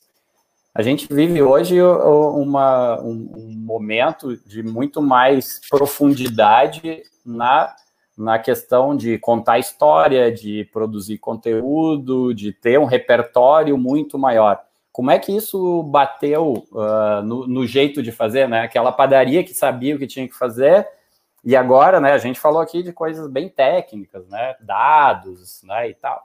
Mas como que essa parte funcional, que é o que eu entrego no final do dia, quando eu, quando eu uh, viro uma produtora de conteúdo mais longa que 30 segundos, né? Uh, o quanto isso teve impacto ou ainda tem no dia a dia aí da, das empresas que vocês estão hoje e das agências como um todo? Tem uma coisa importante nisso, né, Seco, que tem, que, que uh, de novo, a, a, a, situação acaba fazendo com que a gente mude muita coisa, né? A gente tinha um, um, um tipo de investimento uh, mídia versus produção, que era muito clássico, assim, né? A gente sabia que tinha, para poder investir X em produção, eu tinha que, no mínimo, ter Y de mídia para compensar a minha produção, seja ela de 30, de um minuto, enfim, seja lá a produção que fosse. E hoje a gente sabe que, na verdade, a gente precisa construir narrativas que tenham não só uh, um momento com o consumidor, né? Eu preciso ter conversa, eu preciso manter essa, história, esse, essa vontade de se relacionar com a minha marca por mais tempo. Então, muitas vezes a, a, própria produção, as pessoas imaginam que eu troco a televisão, minha verba de televisão por, por internet, quando na verdade talvez eu estou trocando outras coisas por, uh, por valores que eu entenda que naquele momento são importantes.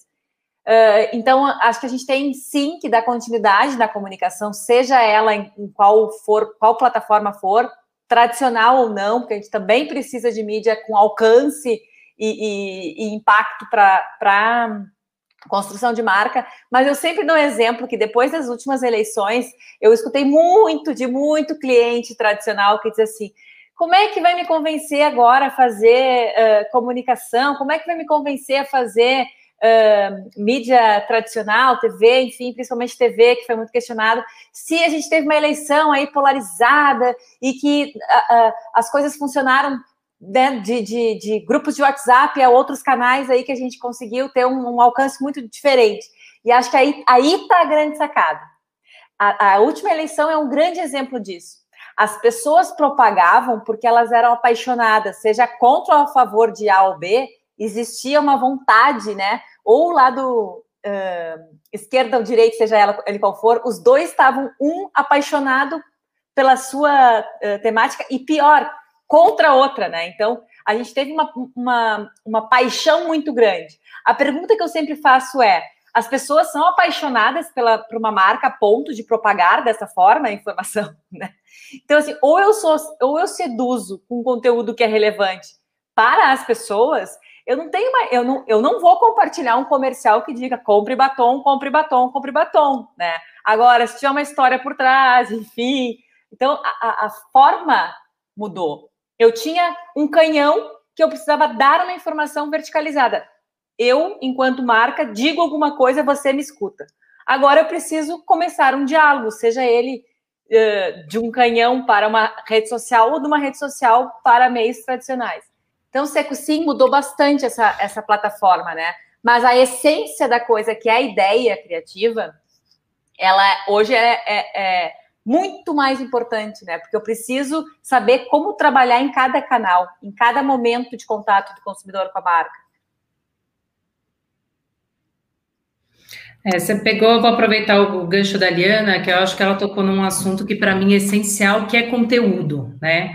E hoje, como as marcas têm né, é, é, sentido na pele a necessidade de também serem produtoras de conteúdo, né, de estabelecer uma conversa com conteúdo relevante. Então, como que muitas marcas hoje estão se transformando em publishers mesmo, né? De como você parte do, do senso de comunidade, né? De você identificar um comportamento que está acontecendo, que já existe, você olha para aquele comportamento e como que você, como marca, consegue produzir coisas que são relevantes, que não é só sobre advertising e propaganda, mas é sobre né, é, produção de conteúdo, que é falar o que as pessoas querem ouvir, porque já existe um comportamento ali. Né? Então, eu acho que esse movimento é muito forte quando a gente fala é, que conteúdo é, é, tudo e é de fato, né? Tanto do ponto de vista, eu acho que na, eu falei de criatividade, mas entendo aí que conteúdo está dentro, né? Seja como que a gente vai estabelecer os pontos de contato, quanto que a gente vai se conectar com os consumidores e como que as marcas estão passando a serem publishers também numa visão quase que antiga de revista editorial,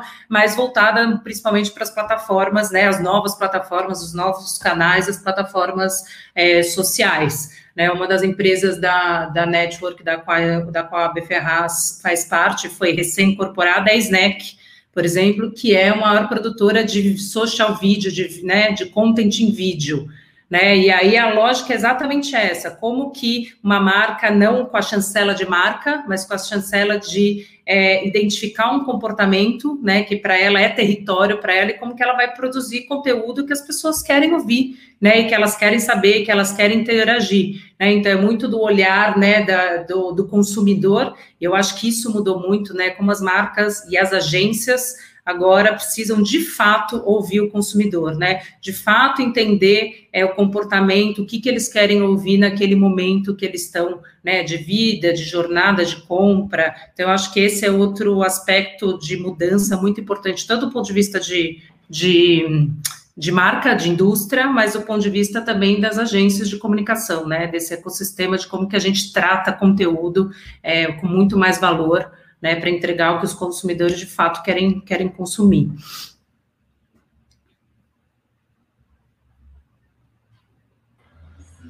Teve, teve uma, só para complementar aqui. Isso, eu ia sugerir esse comentário que a Ruth está trazendo.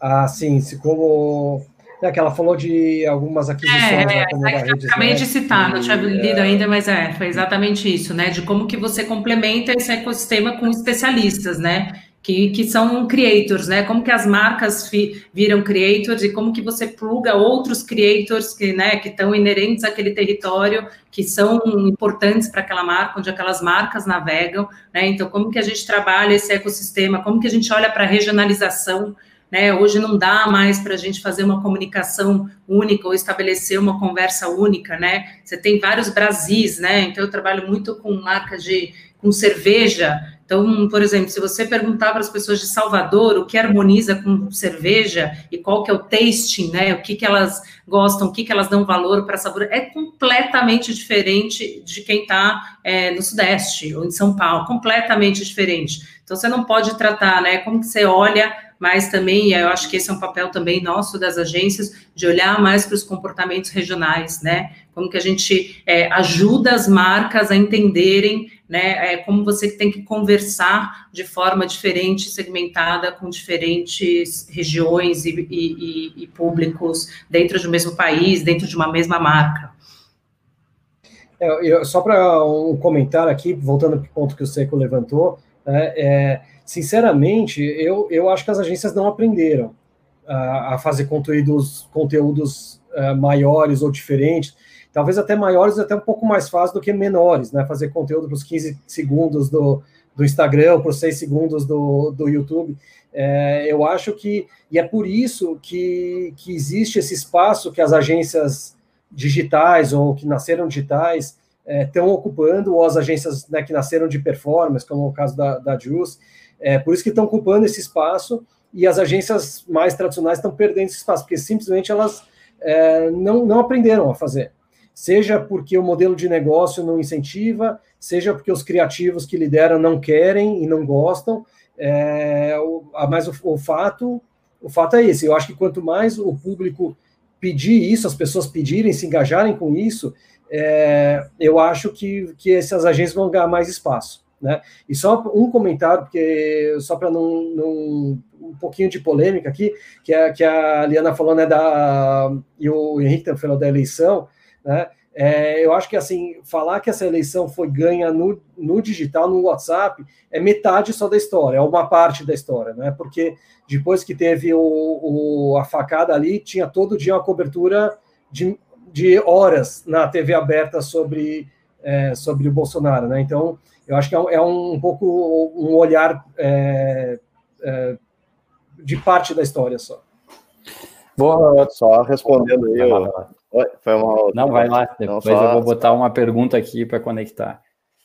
Não, é, não, eu concordo totalmente com, com, com, o Roberto. Não é o ponto, não é que o digital está fazendo isso. O digital faz parte do mundo e faz parte como a gente se comunica hoje. Não nada a ver com em ser uma exclusividade lá ou aqui.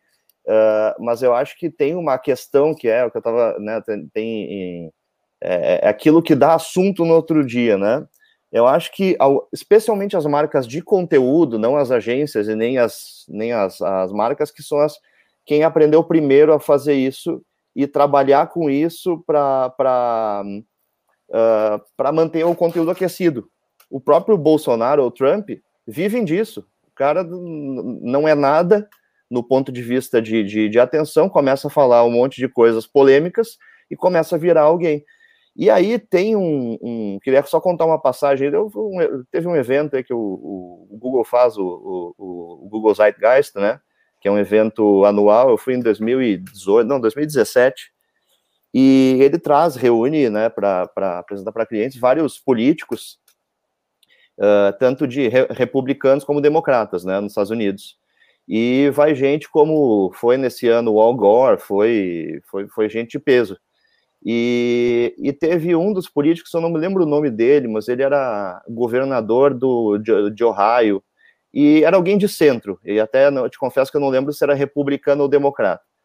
E o, o, o entrevistador, que era, que era um, também um cara de peso, aí, um editor da, da CNN, alguém desse nível, ele perguntou para essa pessoa o que, que por que, que ele, né, assim, uma pergunta um pouco mais chapa branca, mais educada, por que, que ele, né, depois de ele falar um monte de coisas legais ali no, no evento, por que, que ele não se candidatava, né, né, ele é um cara que já era governador do estado importante, ele falou, eu não me candidato porque é, a gente chegou a rodar algumas pesquisas, E nessas pesquisas saiu que eu tenho um awareness uh, Estados Unidos de 10%. E aí eu refleti bastante como que eu faria para gerar, uh, para chegar no awareness necessário. E eu teria que fazer o que está sendo feito hoje em dia pelos candidatos, né? Esse referindo ao Trump. Então, ou seja, uh, a forma de, de, de, de, se comunicar polêmica, né? E aí que eu trouxe o exemplo da, da, da própria Natura. Uh, é pensada né, é premeditada, e eu não estou falando se é positivo ou negativo, como né, ideologicamente falando, comparando o Trump com, com, com o caso da Natura.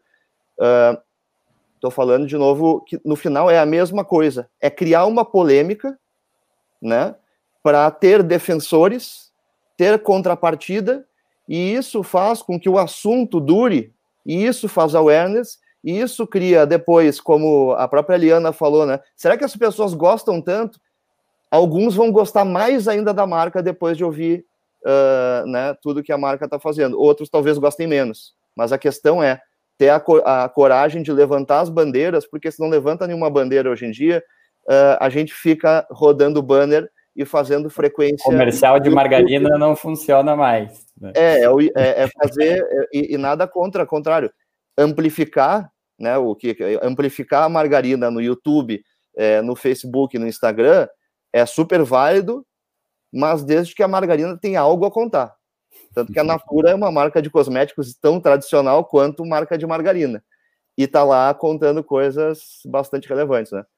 Enfim, quis trazer esse ponto porque eu acho que isso é o, o a conversa do em inglês se fala, né, water cooler. No dia seguinte do trabalho, na roda de, de do bebedor, a pessoa comenta o que, que viu na TV no dia anterior eu acho que o que está se comentando é justamente o que está acontecendo e quem sabe plantar essas histórias com coragem, né? Porque precisa de coragem também fazer isso, é quem está ganhando.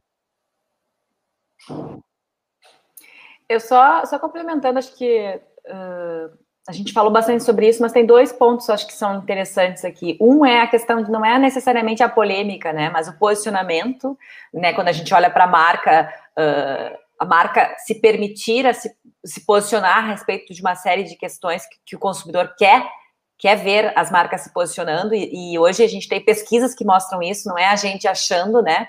As pessoas uh, gostam de ter a percepção, seja ela uh, a, a, mesma que a sua ou não, mas é melhor do que ficar em cima do muro, como por muito tempo talvez a gente tenha uh, visto esse comportamento. E a segunda é a questão do time das coisas, né? Então, assim, no momento que a gente tem que, que, que a notícia não é mais a notícia que vai que a gente vai esperar uh, para ver no, no, jornal no dia seguinte, ou não é mais a, a notícia que tu vai debater na semana seguinte, uh, a produção que tu comentou, Seco, também tem a ver com isso. Não adianta eu fazer um, um, eu ter uma, uma mega ideia e uma super produção e passar do time de, de, de, de comunicar. Então, esse modelo de fazer de uma forma mais ágil, mais no time, né, uh, tem a ver com, com, com essa, esse senso de oportunidade. Muitas vezes, talvez não é uma, uma mega produção, mas eu tenho uma comunicação na hora do assunto, né, entrar no assunto das pessoas.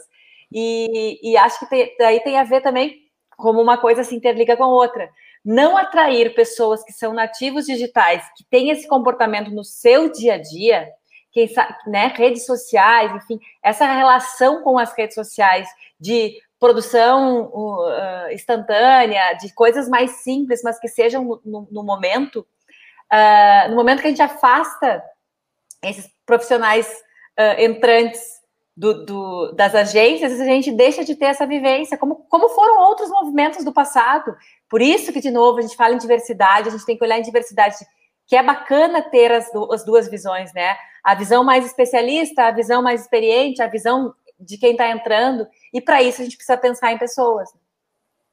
Mas aí me, me, me, passou pela cabeça uma série de pessoas e empresas que surgiram recentemente, algumas vindo do entertainment ou vindo de social, né? Uh, sei lá, Godzilla, Anitta, né? a Soco, uh, Óbvios, lá com a Marcela, enfim, tem toda uma nova geração, né? Desculpa aí que tinha lista enorme, mas eu me passou rapidamente esses nomes, né?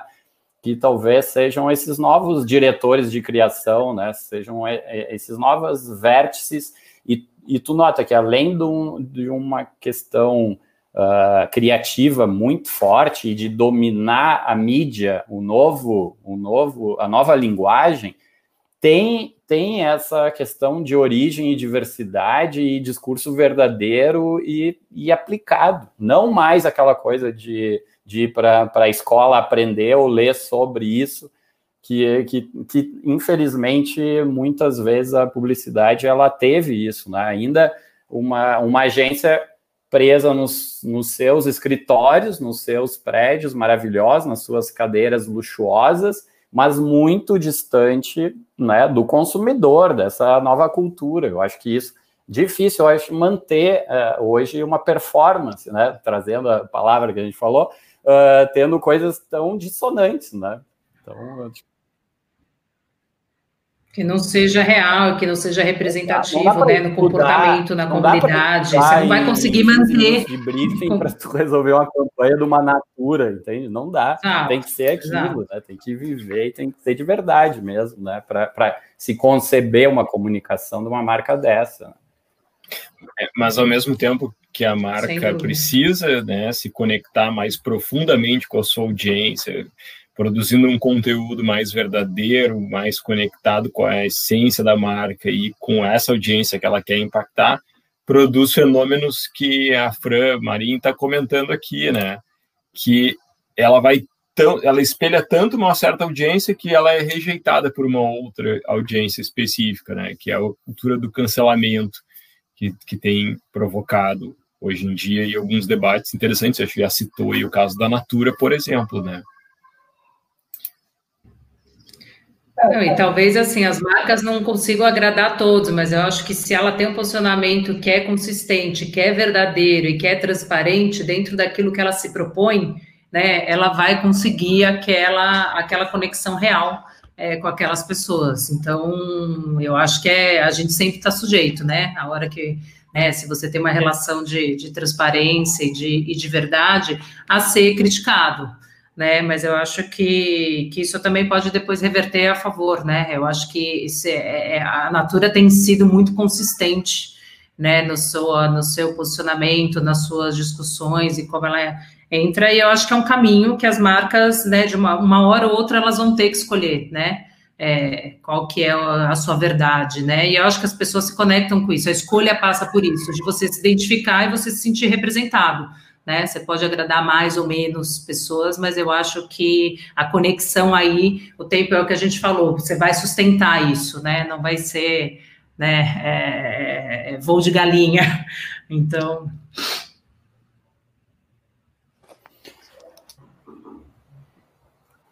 É, eu, eu acho só essa, pergunta que a Francine fez do, do cancelamento. É, a, a, como vocês falaram, né, a marca tem que, tem que ser real e, e tem que ser consistente, né?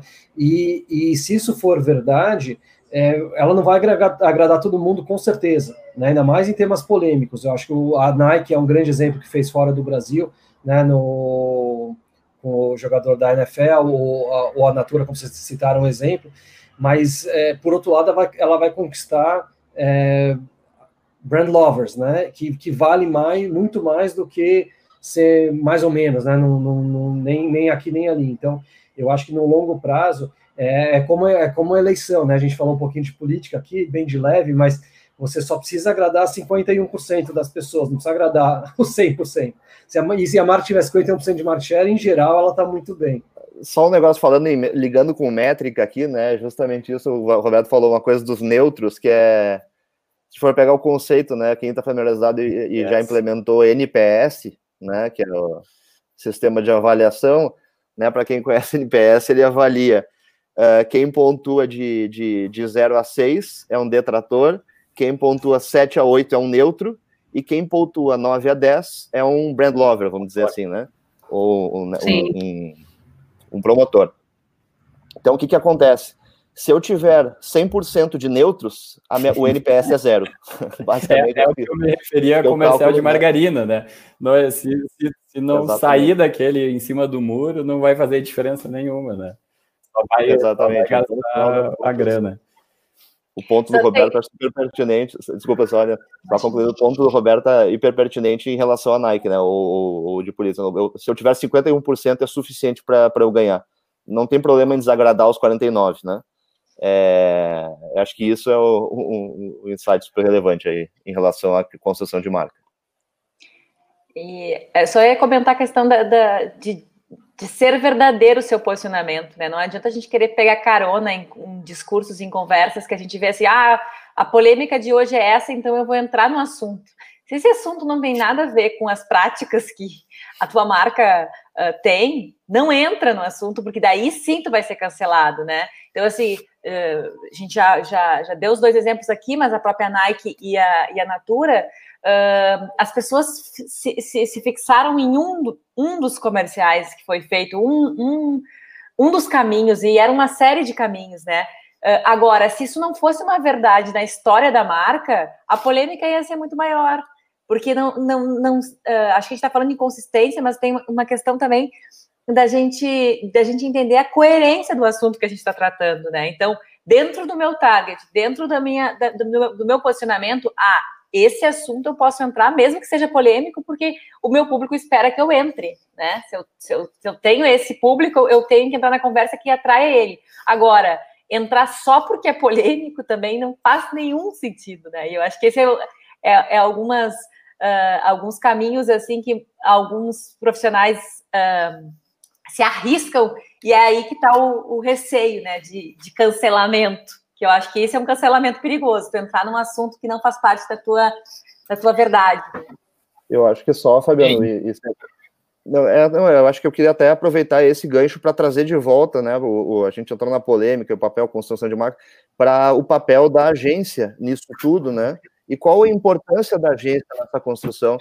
E eu acho que é justamente isso, assim, fazendo um, um, um resumo geral do que a gente conversou até aqui desse papo, quando a gente começou a falar aí de política, digamos, é, antes, fazer o 30 segundos era o expertise da agência, e fazer o 30 segundos muito bem feito, levantando até temas polêmicos, muitas vezes, é o que construía a marca, né? Fazendo a distribuição da TV e da forma tradicional. Agora, a questão é, fazer isso tem uma complexidade, não de criar o filme de 30 segundos, mas de orquestrar uma série de coisas.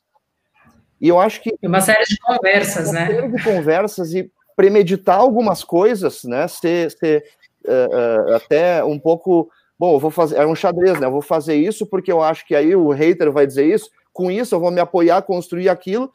Saber, as agências sabem fazer isso.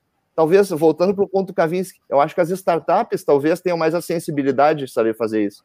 Algumas agências, eu vejo, uh, aprenderam junto com algumas marcas que deram a liberdade para elas fazerem isso. E eu acho que esse é o papel principal da agência. Isso eu estou falando de um ponto de vista mais criativo. Depois tem todo o lado do agência lado B, ou né, que é mais consultoria, dados, que é eu resolvi falar do outro lado hoje do que eu tenho mais, mais propriedade, tá?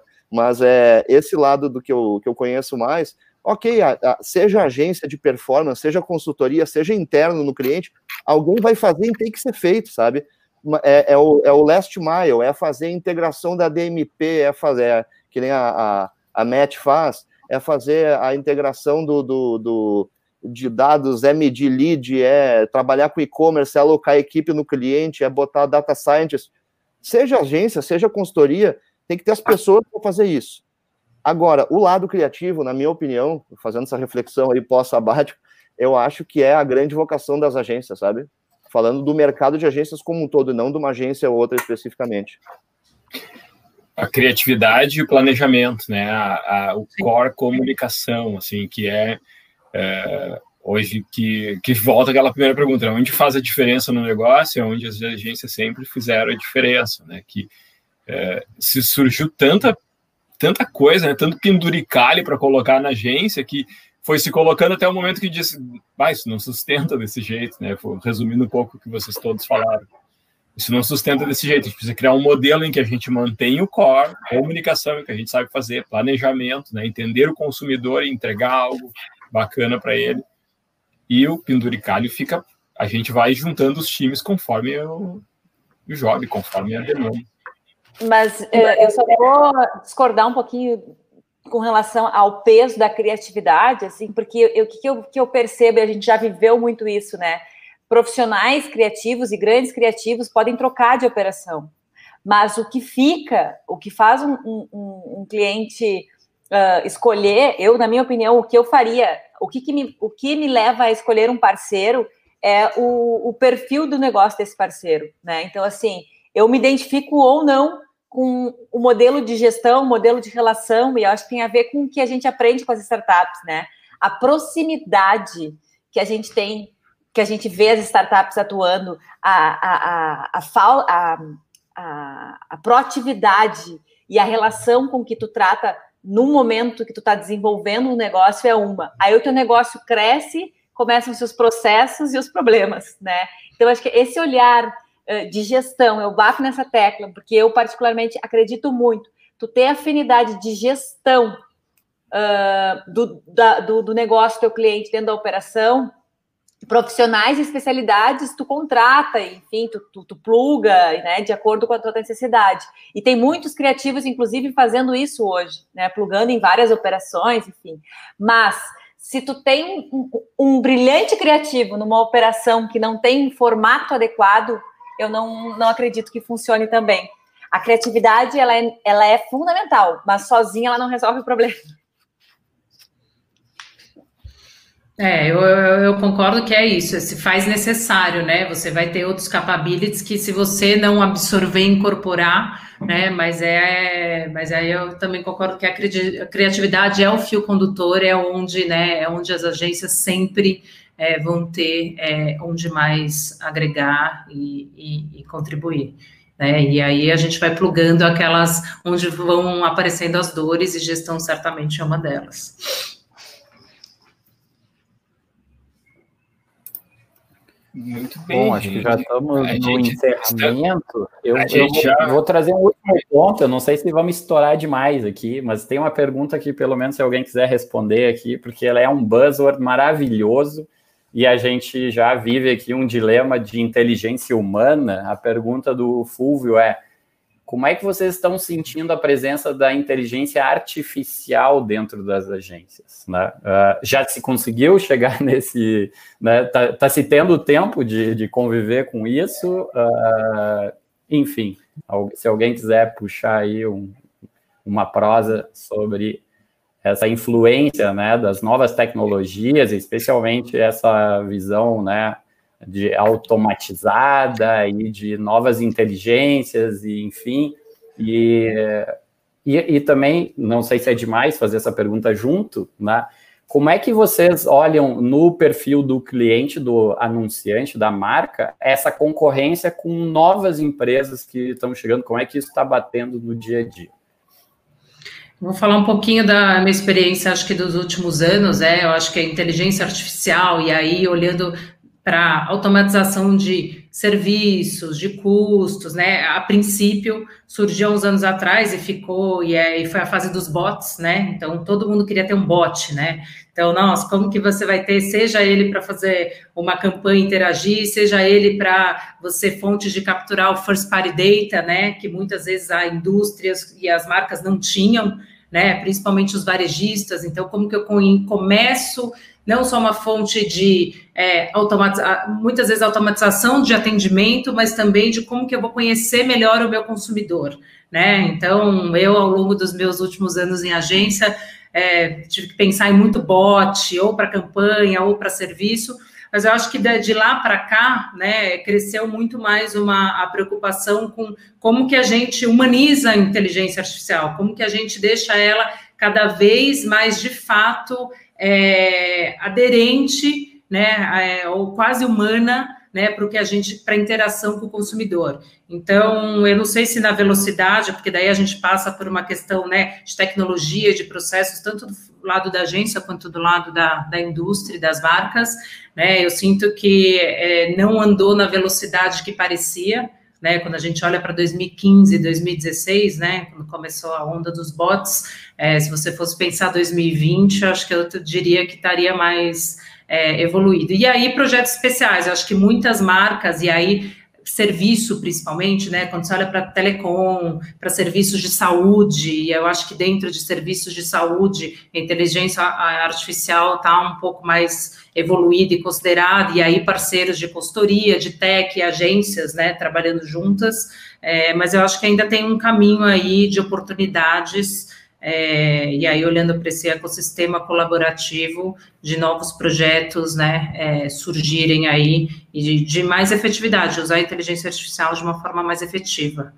Até queria saber a experiência de vocês aí nos seus, com suas marcas e clientes. Acho que vou aqui rapidinho um comentário. Eu, eu acho que essa inteligência artificial existe sim nas ferramentas que a gente usa mais do que qualquer coisa, né? Mais do que na, na operação da agência, mas seja ferramenta de analytics, é, seja ferramenta de, de, compra de mídia, é, bots, como a Lígia comentou. É, e, mas é, é aquela inteligência artificial que meio que vem, vem junto com o produto, né? Não é uma coisa que, que eu acho que ainda está tendo impacto de mudar a forma como a gente trabalha e tal, pelo menos não, não, não nesse sentido ainda. É, e sobre trabalhar com, é, com, com, com, outras plataformas, outras é, ferramentas, é, eu, eu acho que isso, isso, sim, cada vez a, a agência está mais aberta né, a, a, trabalhar, como a gente, a gente comentou aqui um pouquinho antes, é, com, com outras empresas e outras plataformas que, que agreguem é, principalmente nesse sentido de novas competências ou, ou automatização do que, do que a gente faz aqui dentro.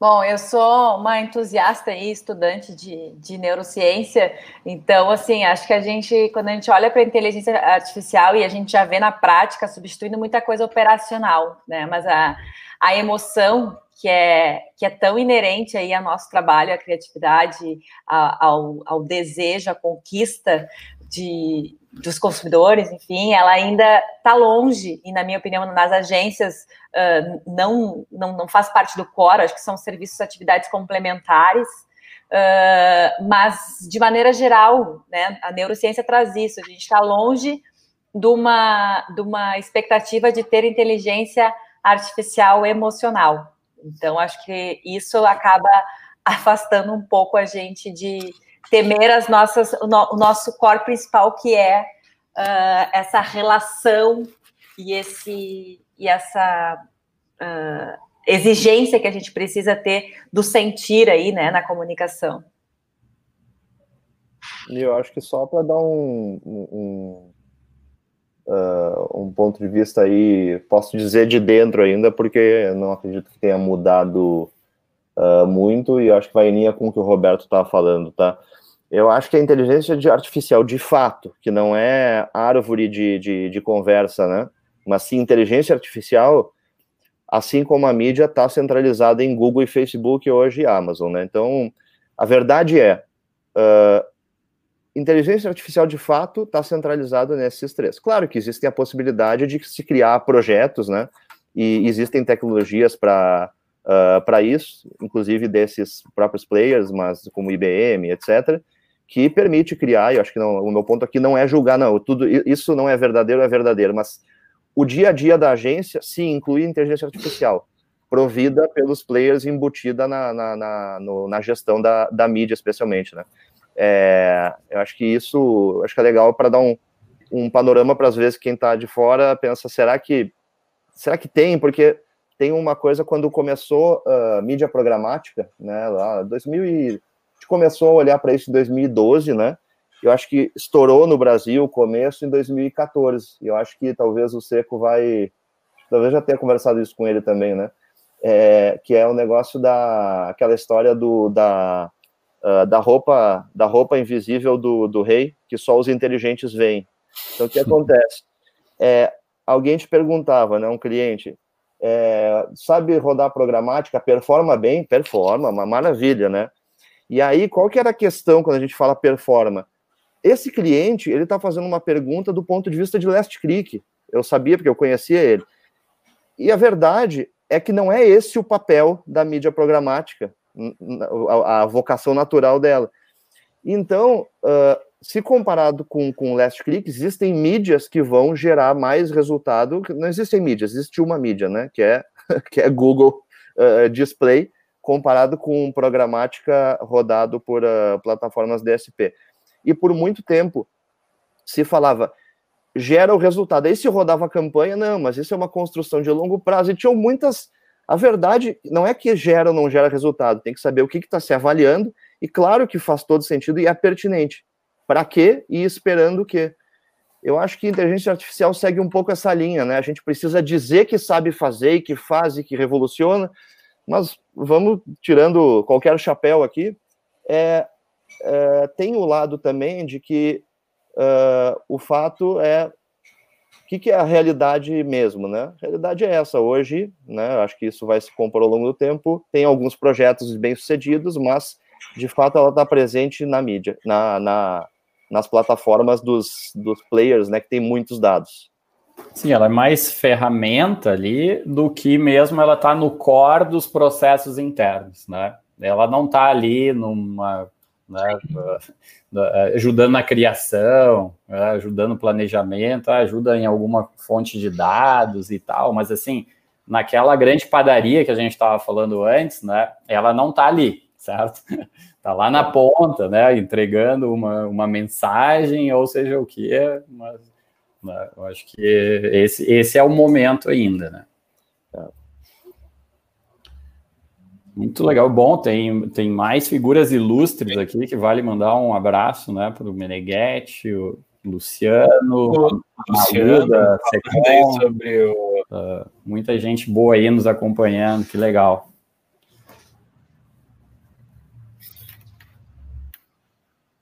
Ah. Meneghetti, tem o Gerson também, que faz um comentário pertinente em relação ao que a gente estava comentando, né? Desafio das agências no digital é conciliar essa estratégia do negócio com a estratégia da marca. Então, foi a discussão de performance e marca e comunicação, né? Que a gente estava fazendo aqui. Então, é, eu não sei se o pessoal o público tem mais perguntas. Esse assunto ele é muito extenso, a gente pode ficar aqui levantando vocês sabem que aqui a gente tem uma rede de parceiros que também a gente não discutiu a relação dos veículos, né? Como, como a, que a Aliana tocou no ponto da agência, o nome agência, né?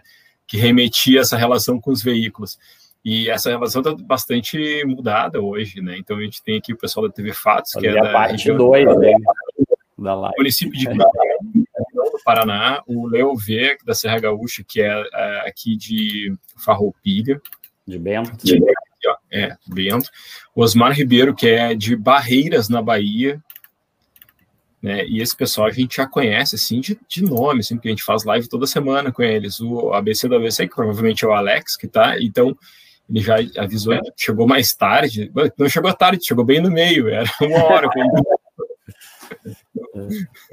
a Irenita também está nos acompanhando aí, um beijo para a Irenita. Obrigado aí, Irenita. Bom, é, feliz aí por ver toda essa interação e esse debate de altíssimo nível. Eu não sei se vocês têm mais algum, algum comentário, alguma pergunta, acho que a gente já pode ir lentamente se encaminhando aqui para o nosso encerramento. Muito bom, muito bom as interações. Gostei do formato também. É, é, essa foi uma live que a gente já fez, não em, não em tempo, mas em quantidade de pessoas. E, e eu, eu, tinha um receio de que a gente né, ah, ficasse mas é, longo, muito longo, mas é, foi assim, para mim não passou o tempo, foi super rápido. Ó, o pessoal fala nos amigos aqui, o pessoal começa a se manifestar, o pessoal do Giro Marília está aqui também. É, é da nossa, muito, muito obrigado pelo convite. Acho que foi, foi bem legal também. O, e a participação aqui, vocês estão de parabéns, que não é, não é tão comum. É, assim. muito bom, muito bom ter essa troca. A gente tem que fazer mais isso, né? A gente, nós do, do, que estamos no mesmo, né, com os mesmos desafios do mesmo lado, trocar mais. Falar dessas transformações aí. Obrigado pelo convite, parabéns e que precisar, é, contem comigo. Ah, deixa eu fazer o teu merchan aqui do EFAMAP, que tu, eu achei ah, muito bacana, muito bacana. Imagina. Pessoal, né? é uma iniciativa aí onde, que forma pessoas, né? Então isso é super importante para o nosso mercado. de forma, já, já que tu deu a abertura, não vou, não vou, vou aproveitar. O, o FAMAP, na verdade, a origem foi justamente uh, é, pegar toda a experiência aí desse, desses 10 anos uh, Juicy, mais antes Google, e qual que era a dor, né? Assim, como, é que eu, como é que eu formo gente? Tem como formar fora do... Acho que ali já comentou bastante, né? A formação acontece dentro do, do... Muito menos na faculdade, muito mais no trabalho, né? Será que tem como já colocar as pessoas um pouco mais uh, preparadas e preparada muito mais em relação à forma de pensar e não a que botões apertar. Eu acho que essa é a grande tentativa de, do, do, do, do que fazer. E, e, e, e para fazer isso, enfim, aí tem uma série de nuances que eu fui, a gente foi, né? O, é, até, inclusive, a pessoa que meu sócio nisso era, era, era o, exatamente, é. O Cleiton é do, sabe bem. É, ensinar, ensinar a fazer as perguntas certas, né? Não é. só em responder, mas como fazer as perguntas certas, né? A questionar, a, a pensar. É, pensar. E, inclusive, o, o meu sócio aí nisso era a companheira aí, era um dos primeiros pessoas de mídia aí do Roberto, que é o Maurício Alexandre. Não sei se sabe, Roberto. e aí, ele tá comigo, ele que tá comigo, ele que é o professor aí, é o cara que sabe, para mim é um dos caras que mais conhece de, de, de mídia performance do, do, do, do, do Brasil, na minha opinião, em termos de capacidade de senso crítico. E, e, realmente é um. O projeto é pegar, especialmente aí o último ponto, só formar pessoas. A gente não está trazendo. É, o curso não é voltado para quem está no mercado, tá? O curso é justamente quem está cursando uma faculdade, às vezes de engenharia, contabilidade, administração, e está muito afim, mais do que eu gosto de falar assim, mais do que. Não é, não é que ele quer o um emprego, quer, acho que é uma oportunidade de desenvolver uma carreira. Isso eu falo porque a experiência da própria Juicy, algumas pessoas que vinham, vinham de outras áreas e, e de diversos tipos de, de, de, origem, né, diversidade, uma diversidade de origens, é, poxa, eu vi a pessoa daqui a pouco sendo cobiçada e recebendo, o que por um lado era ruim para mim, né, mas muito legal para ele, recebendo um contato por semana no LinkedIn, poxa, cara que estaria numa outra indústria, num outro mercado, como é que isso foi um dos insights para montar um negócio? Poxa, deixa eu, como é que eu formo mais gente uh, e, e, a gente consegue colocar mais pessoas no mercado com outro background que vão ser muito felizes, talvez, por, uh, por, por, se encontrar dentro do marketing digital. Então, esse é o intuito do negócio. Obrigado aí pela oportunidade e boa noite para todo mundo. Deixa eu só fazer. Eu toda oportunidade que eu tenho de recadinhos paroquiais, desculpa, mas enquanto entidade eu preciso falar da arte rapidinho para quem não conhece o, trabalho da, da ARP. Hoje a gente tem uh, uma conexão muito legal, hoje a gente está uma frente de coalizão aí com 27, 27 conosco, né? Entidades que estão trabalhando para combater fake news, enfim, tem uma série de outros trabalhos que a gente vem fazendo. Uh, e não só como a ARP, como outras entidades, eu acho que também faz parte a gente, como pessoa física, se envolver nesses movimentos coletivos para a gente poder mudar algumas das coisas que a gente falou aqui, inclusive, né? Então, queria convidar aí para quem quiser conhecer um pouco mais o trabalho da ARP, arroba ARP News nas redes. E aproveitando para um recado final, acho que tem uma coisa que a gente falou, vale para marca, vale para agência, vale para pessoa, né, gente? Walk the talk. A gente não adianta a gente ficar uh, promovendo coisas que não fazem parte da nossa verdade e está na hora da gente fazer, né? A gente já discutiu tanto sobre mudança, acho que agora a, a, a falou muito bem aqui, acho que a gente precisa botar uma energia positiva de pandemia, de dificuldades, de mudanças, de tudo que a gente sabe que, que a gente está enfrentando, todos nós, né? Profissionais de comunicação, indústria criativa, marcas, enfim, todas as dificuldades.